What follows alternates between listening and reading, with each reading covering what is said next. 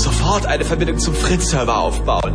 Verbindung hergestellt. Soll das aktuelle Programm angewählt werden? Ja. Bitte geben Sie den Zugangscode ein. Kabelsalat ist gesund. Zugriff gewährt zum aktuellen Programm. Voller Durchblick bei Chaos Radio.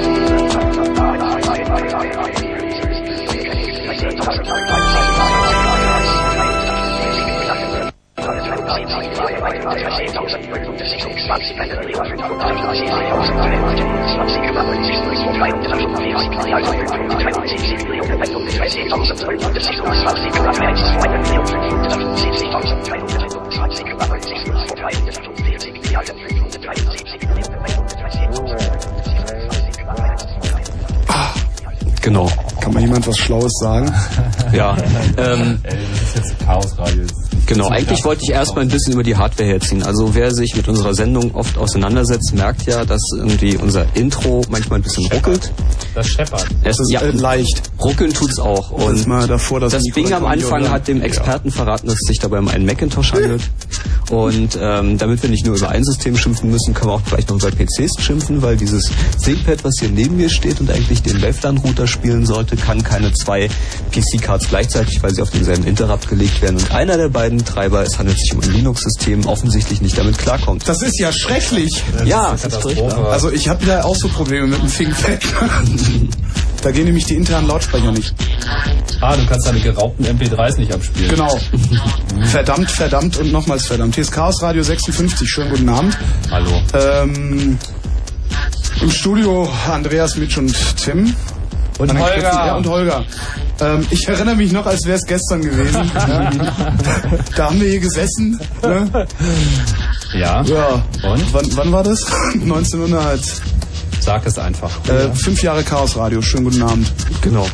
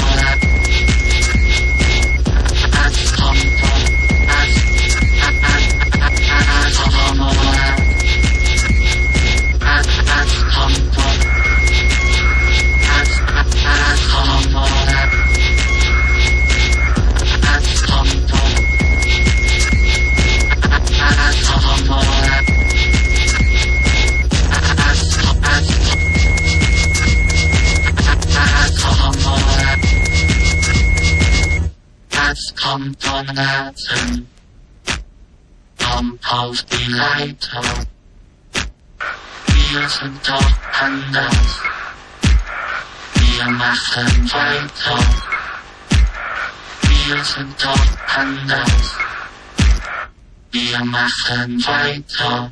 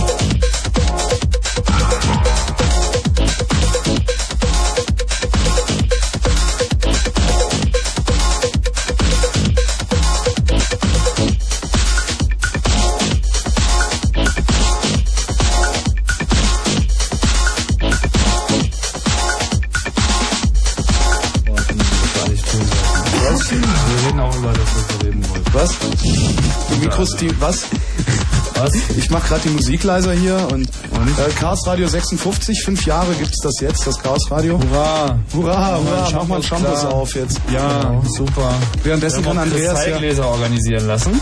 natürlich, das habe ich Schön sauber weiß hingekriegt. geriffelten Design. Das habe ich sauber hingekriegt. Was Meister? Das muss aber knallen natürlich. Es muss knallen, auf jeden Ja, Fall. ist die Flasche ein bisschen näher. näher ran, aber du musst gut zielen. Ich mach mal meinen Laptop zu. Ich pass auf. Das ist eine neue Frage.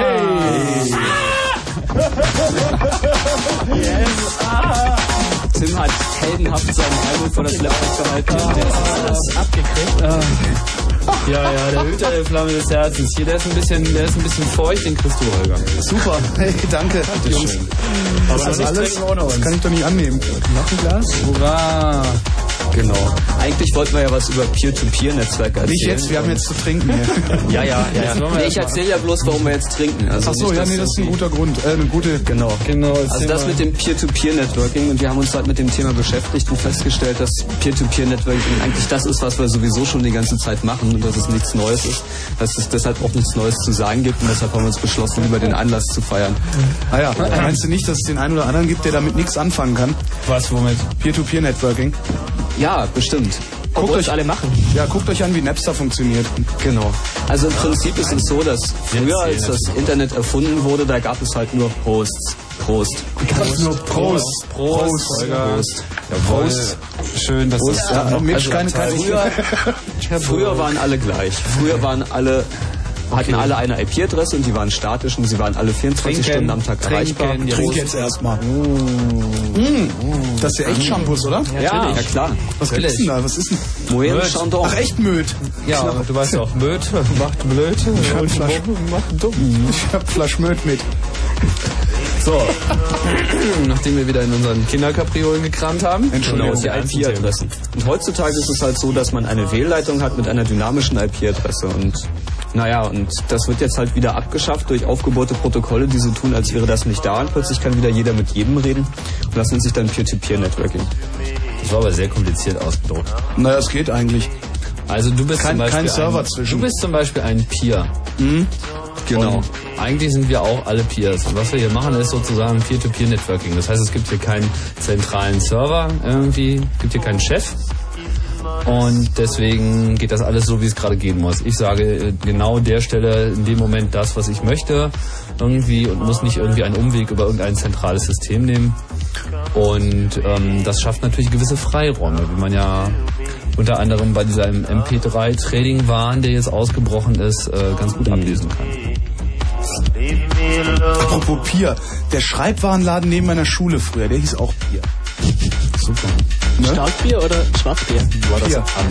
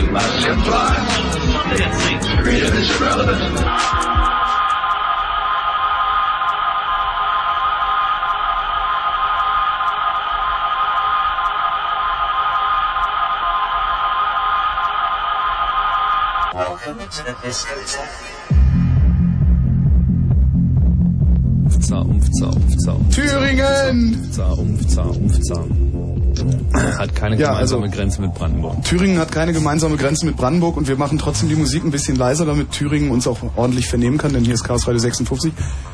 Hallo. Hallo. Ja, wir, sind auch Chaos Radio 56. Ja, und, und ihr ist Tim. Genau. Und ich bin auch Tim. Ja. Sind wir nicht alle ein bisschen... Ich meine, fordere, meine Frau heißt auch Tim und heiße. ich, ich fordere, dass ich Rumfondel heiße. Genau. Ja, das wird schwierig heute ein bisschen ernsthaft zu werden, weil wir sind so dermaßen in Feierlaune. Ja, Und das wir wollten euch ich. eigentlich auch nur ein bisschen erschrecken, damit dass wir das Thema komplett gewechselt haben. Wir haben bloß unsere Herangehensweise geändert, das ist eigentlich alles. Ui. Ui. Ja, weil ich meine, wenn irgendwie, wann, wenn nicht nach fünf Jahren Chaosradio, sollte man auch irgendwie in zunehmendem Maße mal darüber schwadronieren, warum ist das eigentlich alles so beschäftigt und warum das auch nicht so wichtig ist. Sag mal, warum beschäftigt euch das eigentlich alles so? Warum ist das so wichtig? Andreas. Ähm, möchtest du darauf eine kurze, eine einleuchtende oder eine wichtige Antwort? Äh, ja. Gut. Ähm, dann fangen wir mal mit der kurzen an. Ähm, und die lautet, weil irgendwie, naja, also als die damals den Buchdruck erfunden haben, das hatte Konsequenzen, die ähm, damals noch nicht absehbar waren und Mikrofon, in der ja. französischen äh, Revolution endeten. Also vorher irgendwie das, das Wissen in Klostern, in handgeschriebenen Büchern, die von Mönchen sorgfältig transkribiert wurden. Und ähm, ja, die Erfindung der Buchdruckerpresse war ein großer Umsturz und keine 300 Jahre später kam auch die Revolution. Also die Zeiträume waren damals noch ein bisschen größer. Und ähm, im Endeffekt war die französische Revolution ja darauf zurückzuführen, dass ähm, Ideen verbreitet wurden, die vorher nicht verbreitet werden können, weil sie kontrolliert wurden, werden konnten. Und mit dem Buchdruck gab es dann auch die Aufklärung, mit der Aufklärung die französische Revolution. Und nun ist es so, dass dieses Internet eine Erfindung ist, die von ähm, der Tragweite her mit der Erfindung des Buchdrucks vergleichbar ist, weil es plötzlich sehr, sehr, sehr, sehr, sehr billig geworden ist, große Mengen Informationen und auch relevanter Informationen zu übertragen. Und die Größenordnung ist die gleiche wie beim Übergang zwischen... Mach mich wieder an. Was? Du bist an. Das Knacken, das kam von woanders her. Nee, sprich. Okay. Ähm, Hast du jetzt ich wirklich glaube- geglaubt, der Mikrofon wäre aus? Nein, es Äh, war aus. es Nein, war das aus. war nicht aus. Doch, es war aus. Nein, ich das habe war mich nicht zumindest aus. nicht mehr drauf gehört. Also du bist schuld. Ja, schuld bin ich ja gerne, aber das Mikro war nicht aus. Na gut. Also der, ja. Okay, ich war glaube ich beim Internet stehen geblieben und ähm, dass das ja alles sehr toll ist und dass deshalb bald die Revolution kommt und dass es irgendwie auf jeden Fall viel zu kurzfristig ist, sich sowas wie Peer-to-Peer-Networking unter dem Gesichtspunkt eines kurzfristigen Hypes anzugucken. Dass es viel eher notwendig ist, mal zu gucken, was denn so die globalen, gesamtgesellschaftlichen, geschichtlichen Auswüchse sind, wenn man das Ganze mal ein bisschen skaliert auf den mehrere hundert Jahre Faktor. Und ähm, diese fünf Jahre Chaosradio gibt dazu mehr oder weniger den Anlass, weil fünf Jahre ja in Internetjahren viel, aber im globalen Rahmen doch sehr, sehr wenig ist. So, wenn man sich überlegt, wann wir von den Bäumen runtergeklettert sind. Und dann ist das alles nicht viel. Und deshalb wollen wir mal ein bisschen weiter zurückgucken. Gab's fünf da, gab's da nicht sogar mal eine Zahl, wie viel, wie viel äh, äh, ein Internetmonat in Jahren außerhalb ist? Da Naja, da gibt es so unterschiedliche Ja, stimmt. äh, Interpretationen. Sowas wie- Faktor 1 zu 4 bis 1 zu 10 ist da alles genannt. Und das stimmt auch alles irgendwie. Mhm, genau, alles ist richtig. Wobei es irgendwie für die Politiker eher so den Eindruck macht, als hätten sie da irgendwie noch 1 zu 1, weil sie irgendwie durch das Internet noch nicht schneller im Begreifen geworden sind und deswegen auch so einige Auseinandersetzungen noch nicht wirklich in der Lage sind zu führen. Das merkt man immer wieder. Auch wenn man sich mit den Leuten mal real trifft. Und mal so abfragt, wovon sie sich... Äh, ich bin davon in jüngster Zeit Gott sei Dank verschont worden, aber andere tun das im Club, ja. Wahnsinn.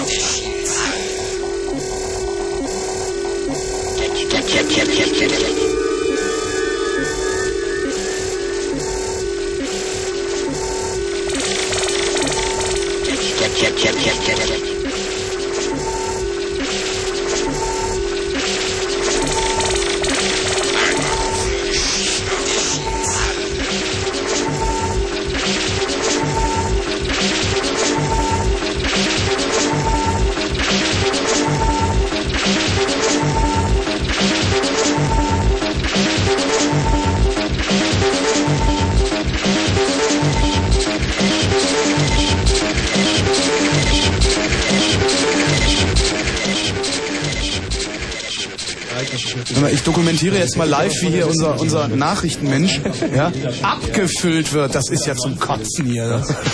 Dabei war, wenn, dabei war letzte Stunde schon nicht gerade meine Blitzstunde. Na gut. Soll ich erst trinken oder? 22.31 Uhr. Trink du, ich mach's Wetter sehr langsam vor. Zum Wohl. Zum Wohl. Das Wetter. Aktuell zwischen 4 und 7 Grad. Stimmt nicht, das Wetter steht im Grammasch wieder. Ja, ich wollte das Wort nicht sagen. weil es nicht, also, ja. Die Werte sinken in der Nacht auf 4 bis 1 Grad. Dabei bleibt es trocken. Hast du ausgetrunken, Matthias? Moment. Noch nicht, okay. Morgen bewölkt, nachmittags und abends Regen bei 6 bis 9 Grad. Hast du ausgetrunken? Ja, aber ich habe vor 15 Jahren mal irgendwie gelernt, man sollte nie was mit Kohlensäure trinken. Und keine Säure. Schokolade essen wegen dem Speichelfluss. und jetzt die Meldung mit Matthias Kerchhoff. Ein generelles Verbot der Tiermüllverfütterung wird es vermutlich erst ab dem Wochenende geben. Die Bundesregierung zog eine Eilverordnung aus juristischen Gründen zurück. Nun soll bis Freitag ein entsprechendes Gesetz verabschiedet werden, heißt es. Der Berliner Senat hat heute aufgrund der BSE-Gefahr Vorbeugemaßnahmen getroffen. So wurde den Schulen und Kindertagesstätten empfohlen, bei der Essenversorgung vorerst kein Rindfleisch mehr anzubieten. Der Tod des sechsjährigen Josef aus dem sächsischen Sebnitz bleibte weiter unklar. Drei Beschuldigte wurden heute wieder freigelassen. Der dringende Tatverdacht musste aufgrund von Zweifeln an den Zeugenaussagen fallen gelassen werden. Der Hauptbelastungszeuge hatte sich in Widersprüche verwickelt. Bundestagspräsident Thierse hat die CDU-Haltung zur Ausländerpolitik kritisiert. Mit Blick auf den harten Kurs von Brandenburgs Innenminister Schönbohm forderte er am Abend in Frankfurt-Oder eine menschliche Auslegung der Ausländergesetze. Das israelische Parlament hat den Status von Jerusalem per Gesetz festgeschrieben. Danach dürfen die Stadtgrenzen künftig nur noch geändert werden, wenn eine absolute Mehrheit der Knesset-Abgeordneten dafür stimmt. Der Status von Jerusalem ist zwischen Israelis und Palästinensern umstritten. Verkehrsmeldungen aus dem Stadtgebiet Berlin. Sperrung wegen Instandsetzungsarbeiten auf der Autobahn 100 Lichtenberg Richtung Wemersdorf im Tunnel Ortskern Britz bis 5 Uhr in beiden Richtungen.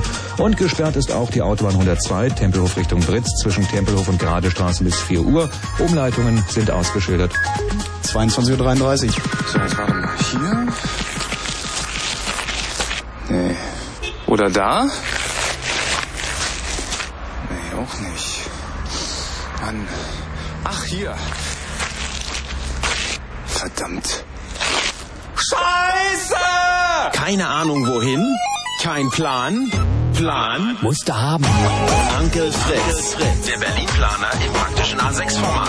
Konzerte, Hip-Hop, Rock, Fritz-Geschichten, Interviews und alle Termine für die Hosentasche. Und wo finde ich Onkel Fritz? Klebt auf allen Onkel Sallys Magazinen in Berlin und Potsdam. Und, und gibt's in Kneipen, Cafés, Kinos, Unis, Recordstores, Szene-Outlets und bei Konzerten. Und wenn, und wenn du willst, schicken wir es dir auch zu. Freitag. Vier Tage noch. Dann hast du Plan. Und der heißt Onkel Fritz.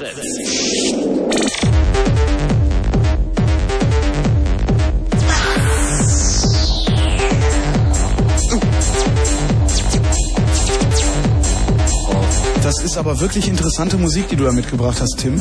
Die habe ich überhaupt nicht mitgebracht, die hast du mitgebracht. ja, mit deinem Windows MP3-Player da hinten. Du hast es gut. Wir sind ja schon wieder hier Internet unterversorgt. Ich habe ja nicht mal, hier ist ja gar nichts. Weil hier nämlich gefiltert wird. Das ist irgendwie ganz garstig. Ich habe gesagt, das ist ein sehr sicheres Netzwerk, kommt keiner raus. Super, es erinnert ein bisschen an ein Gefängnis. Mensch, würdest du bitte auch diesen Kopfhörer aufsetzen, damit, damit du nicht so ausgeschlossen bist? Ich bin. Ja, das, so geht das doch. Besser ist das. Ja, doch, irgendwie schon. Chaos Radio 56, hier die Geburtstagssendung.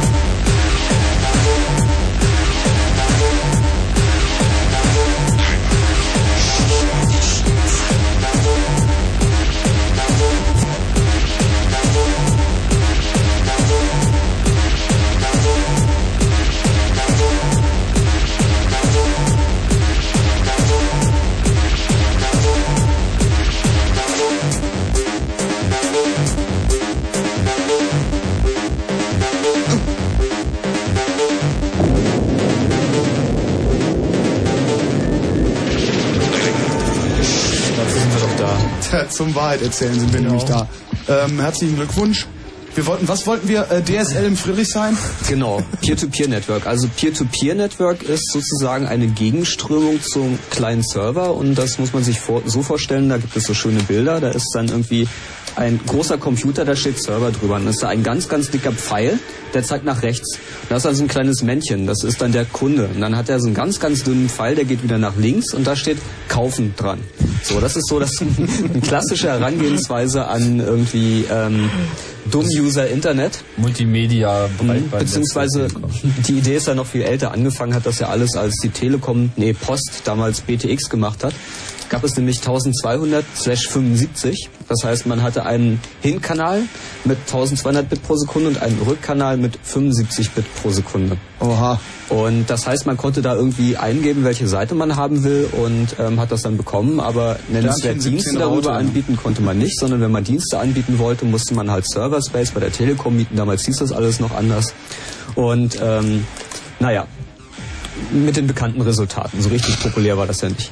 Und ähm, heutzutage machen sie das ja wieder so. Also bei ADSL zum Beispiel kriegt man wieder die 768 Kilobit hin und dann noch die 128 Kilobit zurück.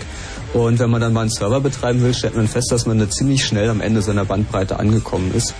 Und Also hin, ähm, hin und zurück trifft es nicht so richtig. Es ist eher so ein rein und raus. Ja, es Wir ist natürlich- viel rein, aber nicht so viel raus. Das Und alte deine- rein- genau, rausspielen. Deine Meinung ist nicht so richtig. das, das alte Sender-Empfänger-Prinzip. Es gibt halt irgendwie einen, der etwas sagt und den anderen, der zuhören muss.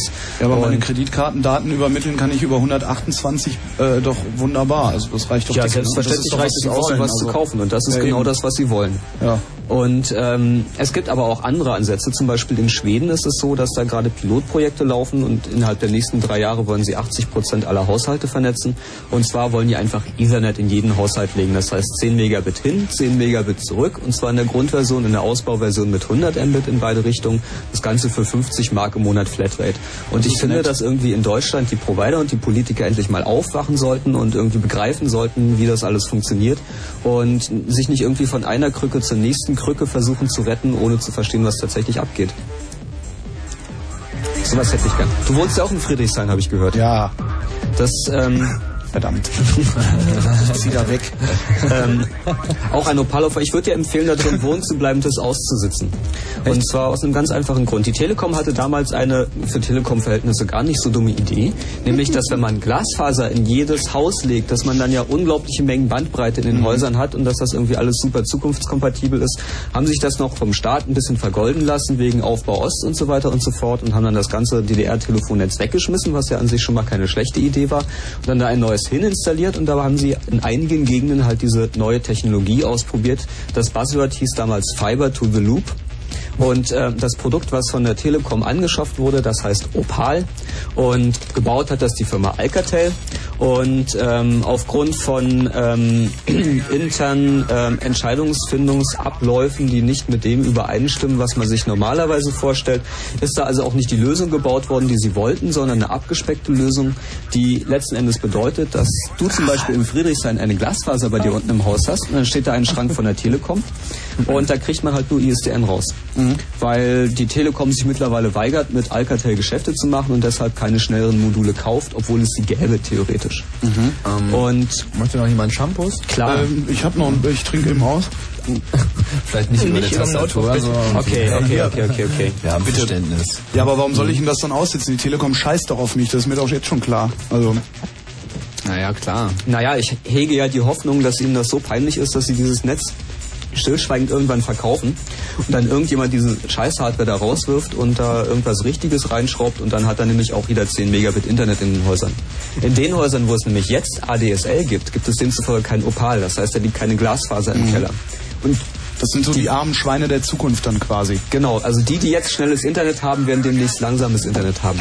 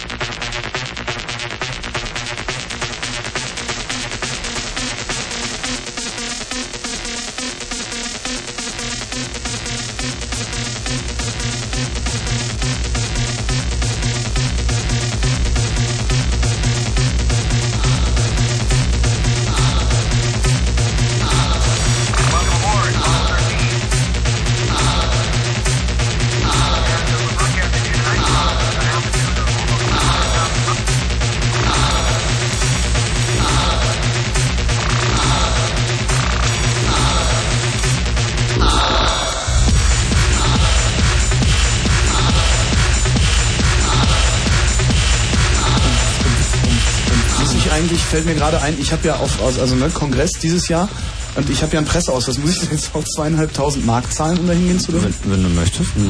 Also es kommt natürlich darauf an, ob du über das Ereignis berichten oder diese Veranstaltung besuchen möchtest. Na, wenn Weil ich das, über das Ereignis berichten sollte, dann wird natürlich, hoffe ich, Fritz das zahlen, ansonsten gibt es keinen Bericht. Ja, du kannst auch anonym kommen. Echt? Ja. Kann ich auf Pseudonym kommen? Kannst du auch. Das sind sowieso die meisten. Gut, dann komme ich als Tanja Nolte. Wer ist das? Kennst du nicht? Kennst du nicht mehr Tanja, Tanja Nolte ist die 15-Jährige, die Anzeigen in die Zeitung gesetzt hat. Die unbedingt 64er-Spieler haben wollte. Genau, die unbedingt 64 Spiele gehabt haben. Grafenreuth. Genau, Grafenreuth. Oh, Genau. Elend. Also known as Freiherr von Grafenreuth. Oder wie ist die Sonja 6669? Können wir nicht über schöne Sachen reden? Ja, okay, reden wir über den Kongress. Genau. Es ist nämlich wieder Kongress. Ihr wisst schon, 17. Chaos Communication Kongress. Also wir machen, wir sind ja der Chaos Computer Club und wir machen Veranstaltungen. Und eine machen wir jedes Jahr, das ist der Kongress oder lange ausgeschrieben der Chaos Communication Kongress. Der findet seit ein paar Jahren in Berlin statt. So auch in diesem Jahr im Haus am Kölnischen Park. Und zwar zwischen Weihnachten und Neujahr, also am 27., 28. und 29. Dezember. Und da ist eine Menge los. Ähm, da kommen viele Leute und Hacker und dann wird halt geredet und diskutiert und rumgehackt und dieses und jenes getan und verrückte Sachen gemacht. Und was wir da so alles tun, das kann man jetzt gar nicht alles so ohne weiteres zusammenfassen, aber dafür gibt es ja Internet. Und da könnt ihr ja mal eure Browsen irgendwie einschalten und auf www.ccc.de slash kongress slash klicken und dann kriegt ihr irgendwie alles, was ihr braucht. So, dann macht ihr mal. Genau, und danach reden wir drüber. Genau. Mal gucken, ob wir hier den Chat noch anschalten. Kannst du IRC machen? Ich kann IRC machen. Ja, mach die mal in den. Wir haben auch, wir haben auch einen IRC-Server offen, irc.ccc.de und da im Channel Chaos Radio, da klicken wir uns jetzt mal ein. So ein bisschen Internet haben wir ja auch. So ein bisschen Internet. So ein bisschen Internet. Leider sind groß ist die Wahrscheinlichkeit, dass Port 80 freigelassen, deswegen können wir jetzt irgendwie kein Internetradio hören. für wie groß hältst du die Wahrscheinlichkeit, dass Port 6667 offen ist? Also SSH und sowas so geht. Also ich weiß über den Rechner da, der mittlerweile, wo mittlerweile der Nameserver ausgetragen ist und der darum nicht mehr funktioniert, da ging äh, 6667 mal. Mhm. Ja, der hängt aber an der, in der ISDN-Leitung, ist von dem Internet von Fritz vollständig unabhängig, was gar keine so schlechte Idee ist. Scheiße. Ja. Ich saß auch schon an diesem Computer.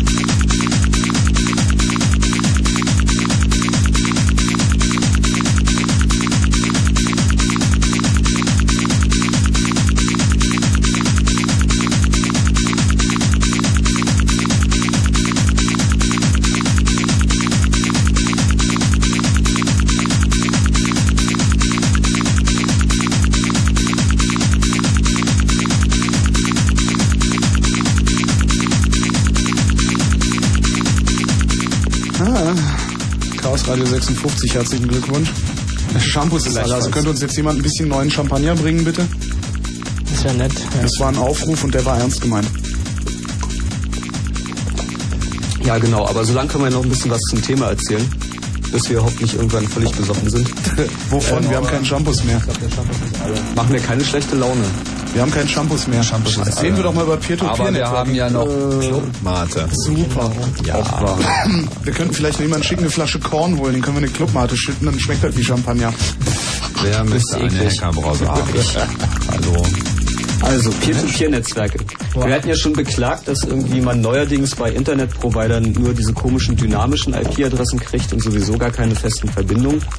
Und dass es ja furchtbar lästig ist, weil die ganzen schönen ähm, File-Sharing-Protokolle, die es ja gibt auf IP-Basis, ähm, verlassen sich eigentlich alle darauf, dass die IP-Adresse ähm, bekannt ist und gleich bleibt und ähm, das ist ja nun leider nicht so. Und wenn man da zu Hause sitzt hinter seiner ISDN-Leitung, möchte man ja was dagegen tun.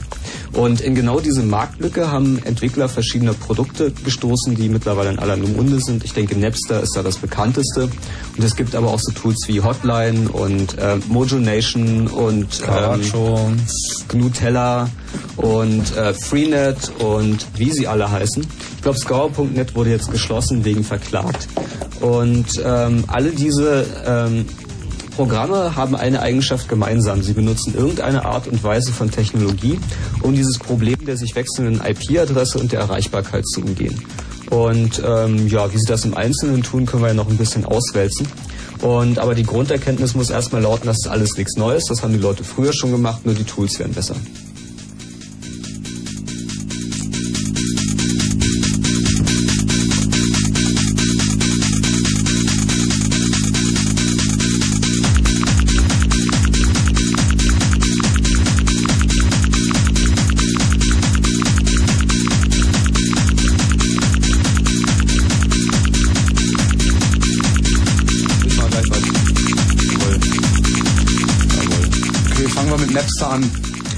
Genau, Napster. Napster ist äh, eine ziemlich clevere Idee und zwar ähm, hat sich da einer gedacht, ähm, ja, man bräuchte eigentlich ein zentrales Verzeichnis, wo gespeichert ist, wo welche Files liegen, aber es besteht da keinerlei Notwendigkeit, dann dieses File auch anzubieten, sondern es reicht ja aus, auf den Rechner zu zeigen, wo das gerade rumliegt.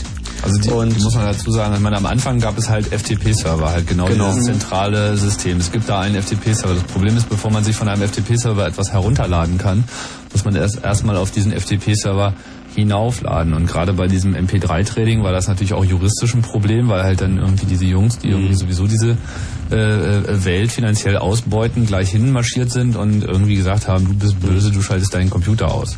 Naja, das ist aber ein Problem, das Napster nicht löst. Also bei Napster weiß man nach wie vor, wo die Files liegen und kann die Leute auch Ja, aber es entsprechend sammeln verklagen. sich halt nicht über so lange, also ein FTP-Server muss erstmal bekannt werden nach einer Weile, damit viele Mhm. Leute ihn noch äh, versorgen und viele Leute auch wieder runterladen und das dauert seine Zeit, während du bei Napster Mhm. mit dem Verzeichnis, wo liegt jetzt gerade welche Datei, wo man einmal schnell drin suchen kann, gib mir jetzt Madonna Music Return, ratatatatatatatata, dann hast du da wie so eine Liste von 20 Rechnern, die jetzt genau in diesem Moment auch online sind, da sind, auch sagen, wie schnell sie angebunden sind und noch diverse andere Sachen. Mhm.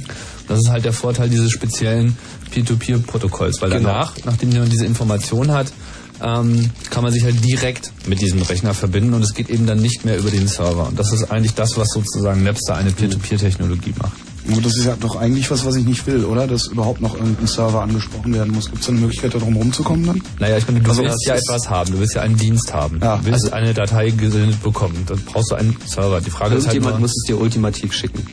Und äh, aber eine der entscheidenden Neuerungen bei Napster war halt, dass jeder Client auch gleichzeitig Server ist. Also jeder, der dieses Programm startet, bietet auch Files an und in der Standardkonfiguration ist es auch so, dass alles, was man sich downgeloadet hat, sofort wieder zum Upload bereitgestellt wird, damit die Leute, die nichts konfigurieren, trotzdem zum Erhalt des Systems beitragen.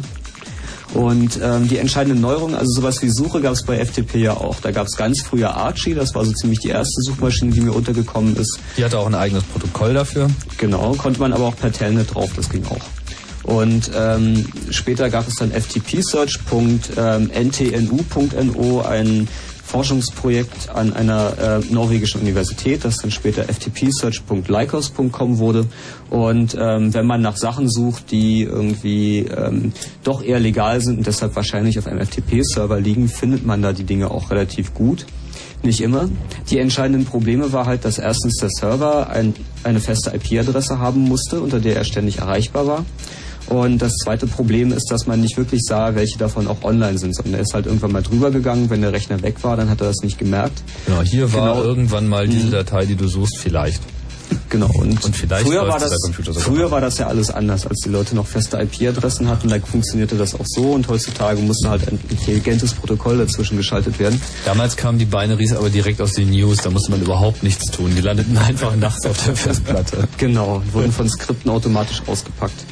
Und ähm, ich denke, die entscheidende Erkenntnis an der Stelle, und das spiegelt sich auch in den anderen Peer-to-Peer-Protokollen wieder, ist, dass man auf der IP-Ebene noch so viel tun kann, solange man da irgendwie Daten durchkriegt, wird es eine Möglichkeit geben, ein Protokoll zu schreiben, das genau die Probleme des grundlegenden Transportmediums umgeht und ähm, trotzdem in der Lage ist, äh, das anzubieten, was man möchte, nämlich irgendwie äh, schnell Vers klicken. Mit anderen Worten, es lässt sich alles nicht verhindern. Genau. Aber man könnte das Netz verbieten. Genau. Das könnte man natürlich tun. Das ist dann der nächste Schritt des Innenministers. Da sollte man auch Luft abschaffen.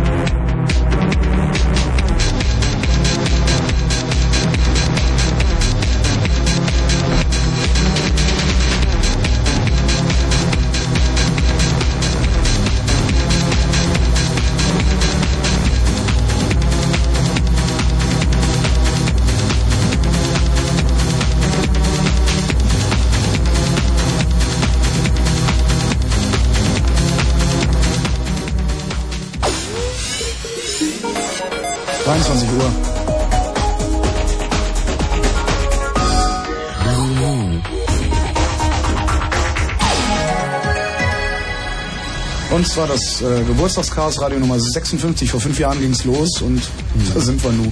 Und reden über die Unterschiede zwischen Napster und Gnutella. Genau. Und warum Gnutella gescheitert ist. Ist es das? Das ist es in der Tat. Und zwar ähm, ist es so, dass ähm, bei Napster ein zentraler Server existiert, der sozusagen die Suchmaschine beherbergt. Das heißt, es gibt da eine Firma in den USA, die betreiben einen Computer Und ähm, da ist gespeichert, was wo liegt. Und nun ist es natürlich relativ einfach, gegen diese Firma eine einstweilige Verfügung zu erwirken, die ihnen verbietet, diesen Computer zu betreiben. Okay, in der Praxis ist es nicht ganz so einfach.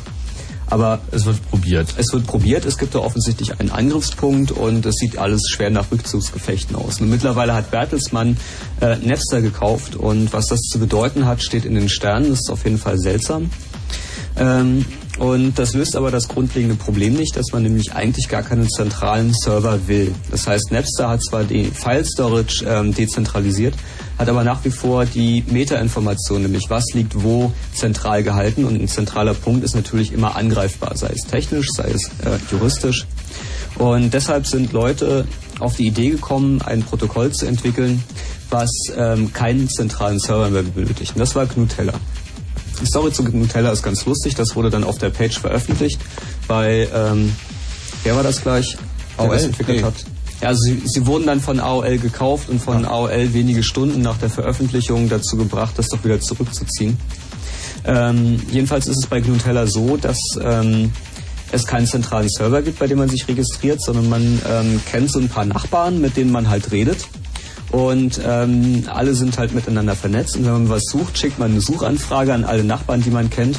Die schicken das an alle anderen weiter und irgendwann wird irgendjemand antworten. Also im Prinzip Broadcast-basiert, Broadcast-basierte Suche. Was ja im Prinzip nicht wie eine schlechte Idee klingt und was auch einige Monate lang wirklich gut funktioniert hat.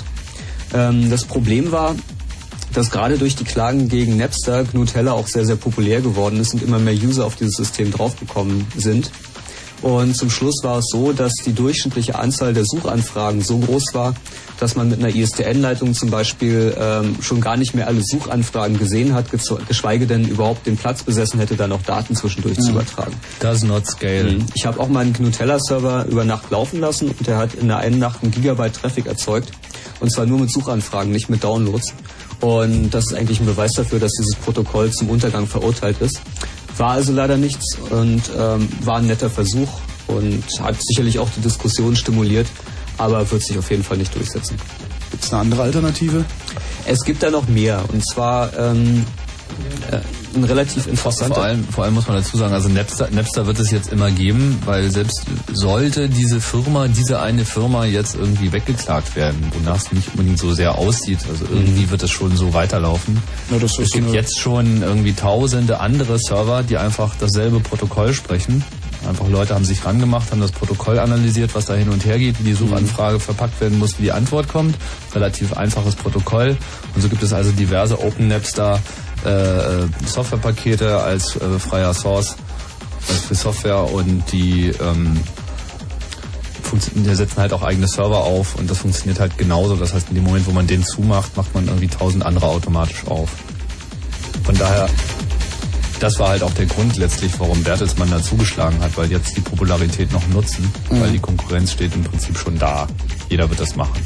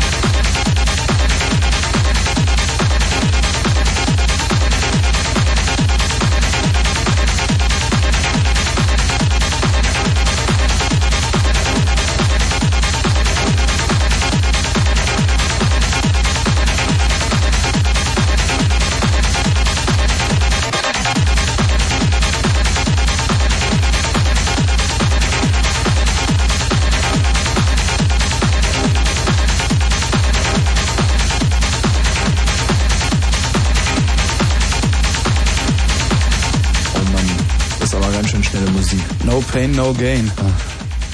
Naja gut, ist nicht gerade gerade nicht meine Taktrate, aber Deine Taktrate ist, glaube ich, gerade eh eher so. Ja, die ist ein bisschen niedrig. Ja, Ich bin im Low Power Mode. allerdings. Solange ich nicht im Sleep Mode bin, ist ja noch was. Also das kommt gleich.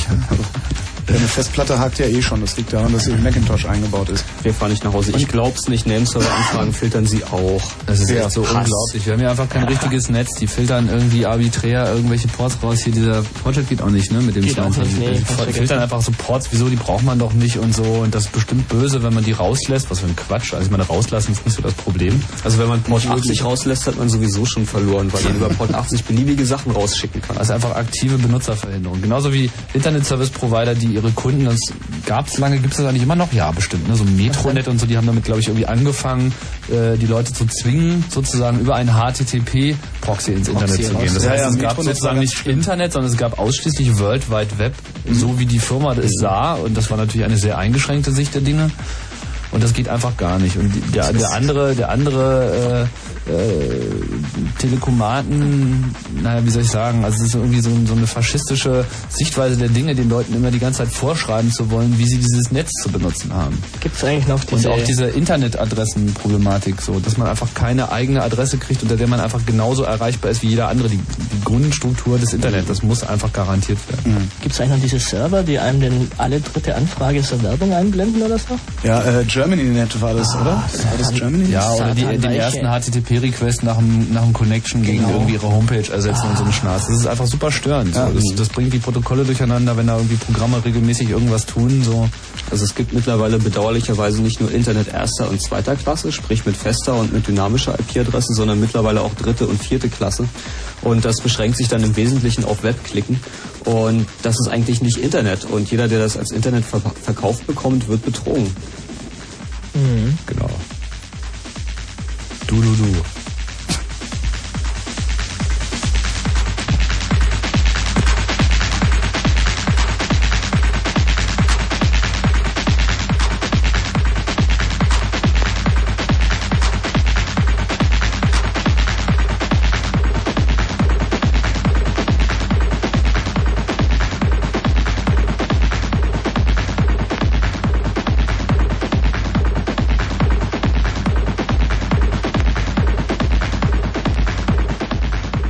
23 Uhr und 8 Minuten. Ähm, Zeit für das Lied für Marianne.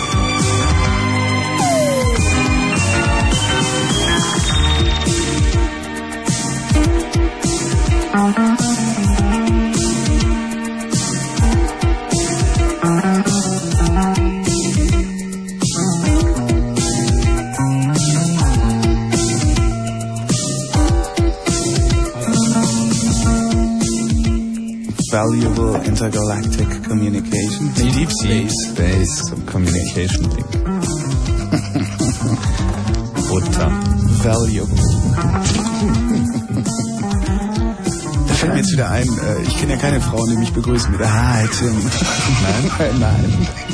Schade. Ah.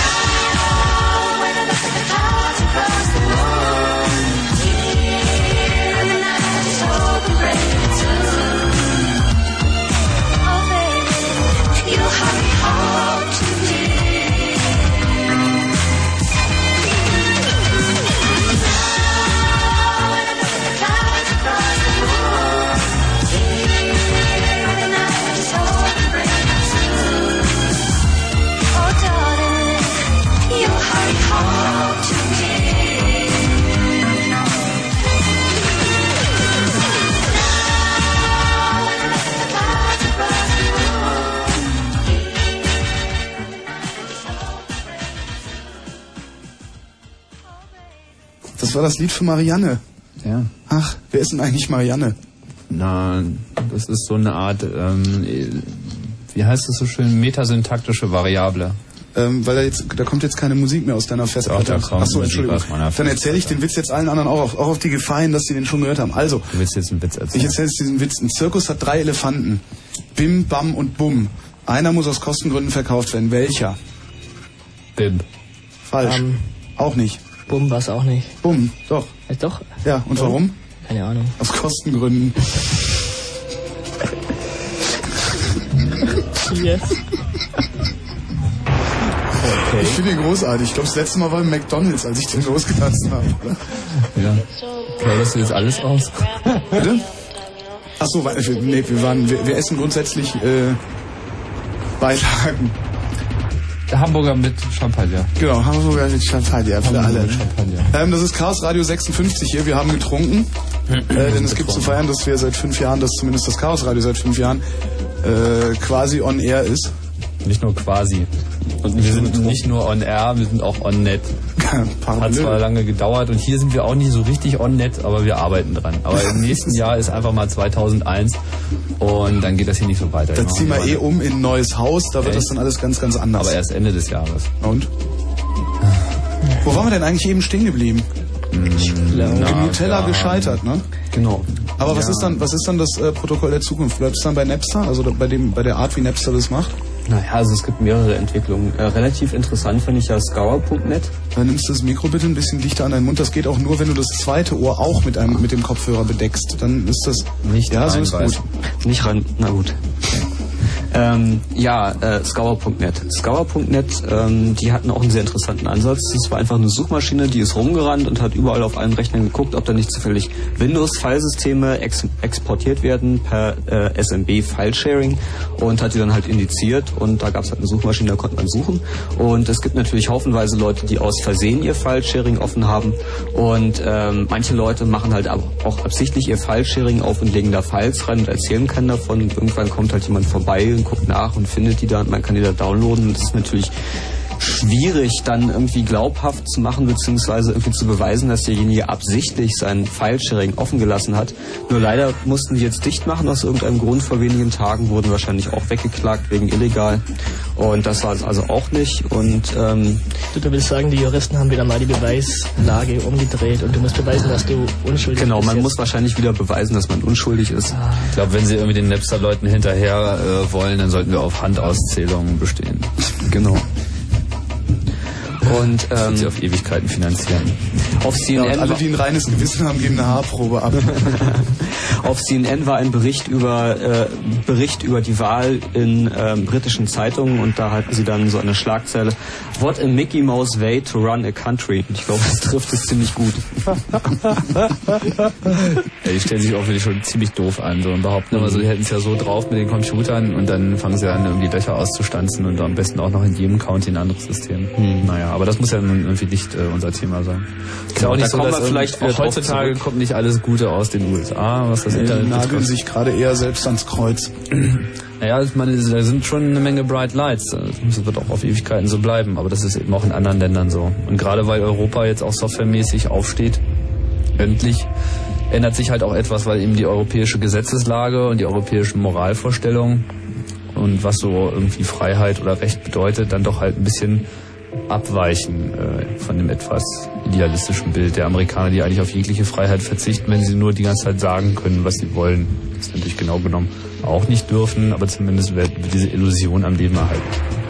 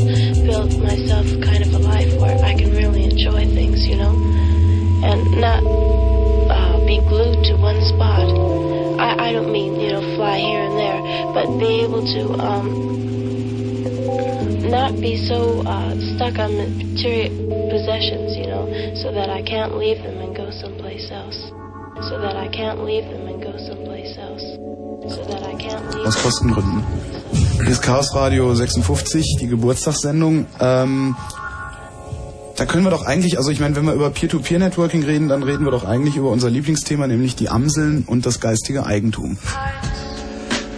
Ja, unter anderem. Also zumindest hat diese Napster-Diskussion das mal wieder ganz oben auf die Tagesordnung gesetzt. Und die Meinungen darüber sind halt wie immer sehr verschieden.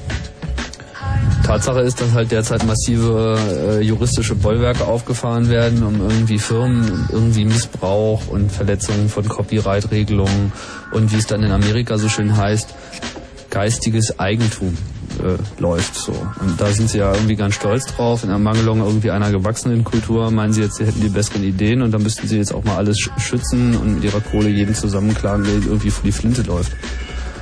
Und äh, das ist natürlich alles extrem suboptimal, weil erstmal, also wir zum Beispiel stellen diesen Anspruch auf geistiges Eigentum komplett in Frage. So, also ganz im Gegenteil, also den gibt es nicht. So, es, es gibt so etwas nicht wie geistiges Eigentum. Es, kann nicht sein, dass eine Idee demjenigen gehört und er es irgendwie als wirtschaftliches Gut vertreibt, Ich der sie gehabt hat. Weil das ist doch eher das Problem. Ich meine, man kann ja durchaus sagen, das gehört mir, gebt mir einen Credit. Solange dieser Credit tatsächlich nur eine Nennung ist. Das hat Ein Credit irgendwann mal Tim. Naja, die Idee hat meine, wie irgendwann willst- mal Tim gehabt. Das ist ja, aber wie willst, so, du, wie, willst du, wie willst du sagen, dass eine Idee von mir oder von dir war? Ich meine, was ist die Beweisführung?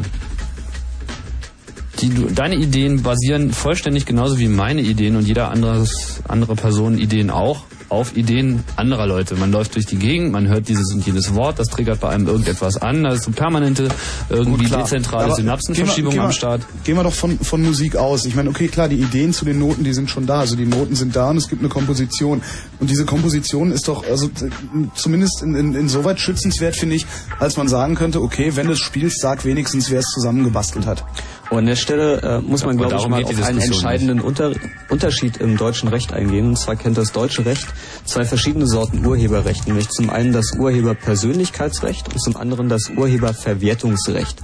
Das Urheberpersönlichkeitsrecht ist das Recht, das dir das Recht gibt zu sagen, dass du der Autor davon bist und der dir zum Beispiel auch das Recht gibt, ähm, damit da Missbrauch mit diesen Dingen zu verhindern, wenn es zum Beispiel gegen dich eingesetzt wird in äh, verleumderischer Form. Das Urheberverwertungsrecht ist das einzige, was übertragbar ist. Das Persönlichkeitsrecht ist nicht übertragbar. Und das beinhaltet tatsächlich die Verwertungsrechte. Das heißt, wer darf das wann, auf welchen Datenträger kopieren und warum. Und wer vielleicht nicht. Und nun ist es so, dass äh, die Urheberverwertungsrechte ja zum größten Teil auch gar nicht mehr bei den Künstlern liegen, sondern bei irgendwelchen Vertriebsgesellschaften und die Künstler leider keinen entscheidenden Einfluss mehr haben darauf, äh, wie ihre Kunst verwendet wird, weil sie sie verkauft haben. Und ähm, wofür wir plädieren, ist nicht etwa die Abschaffung des Urheberpersönlichkeitsrechts, weil das ist ja okay, jedermann sollte das Recht haben zu sagen, das war meine Idee und es sollte auch jedem verboten sein, den Namen dazu entfernen. Aber die Abschaffung der Urheberverwertungsrechte ist durchaus etwas, über das man nachdenken kann. Sollte.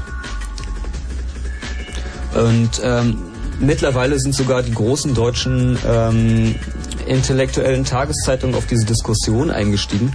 Und ähm, ich denke, es ist mittlerweile ein Kampf von ähm, naja, Kultur auf der einen Seite und geistigem Eigentum auf der anderen Seite. Also existiert ein offensichtlicher Widerspruch, ein offensichtlicher Konflikt zwischen Leuten, die sagen, es fördert die Kultur, wenn man etwas verbreiten darf, anderen Leuten, die sagen, ähm, wir dürfen das nicht verbreiten, außer so wie das vorgesehen ist, weil damit ja Geld verdient wird. Und äh, da kann man ja mal tief in sich gehen und sich fragen, was denn nun moralisch irgendwie wertvoller ist, die Kultur oder das Verdienen von Geld.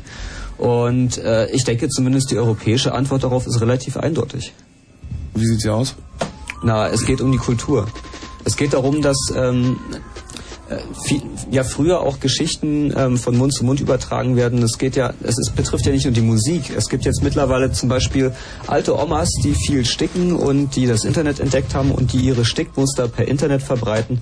Und ähm, ganz plötzlich stellt sich raus, dass es eine Stickmusterindustrie gibt, die daran Geld verdient, diese Stickmuster zu verbreiten und die jetzt natürlich ähm, aufschreit bei dem Gedanken daran, dass sie jetzt pleite gehen würden. Und ähm, da muss man sich fragen, ist äh, tatsächlich die Tatsache, dass ein Stick Stickmuster in Geld verdient wird, äh, der zentrale Punkt unserer Kultur? Oder sind es die Stickmuster? Und da muss man sagen, die Stickmuster, weil früher wurden die Stickmuster auch von Hand zu Hand übertragen, einfach weitergegeben. Und heute gibt es halt die technischen Möglichkeiten, das in einem Stil zu machen, der größer ist als früher, sodass der Bedarf für eine kommerzielle Verteilungsstruktur nicht mehr existiert.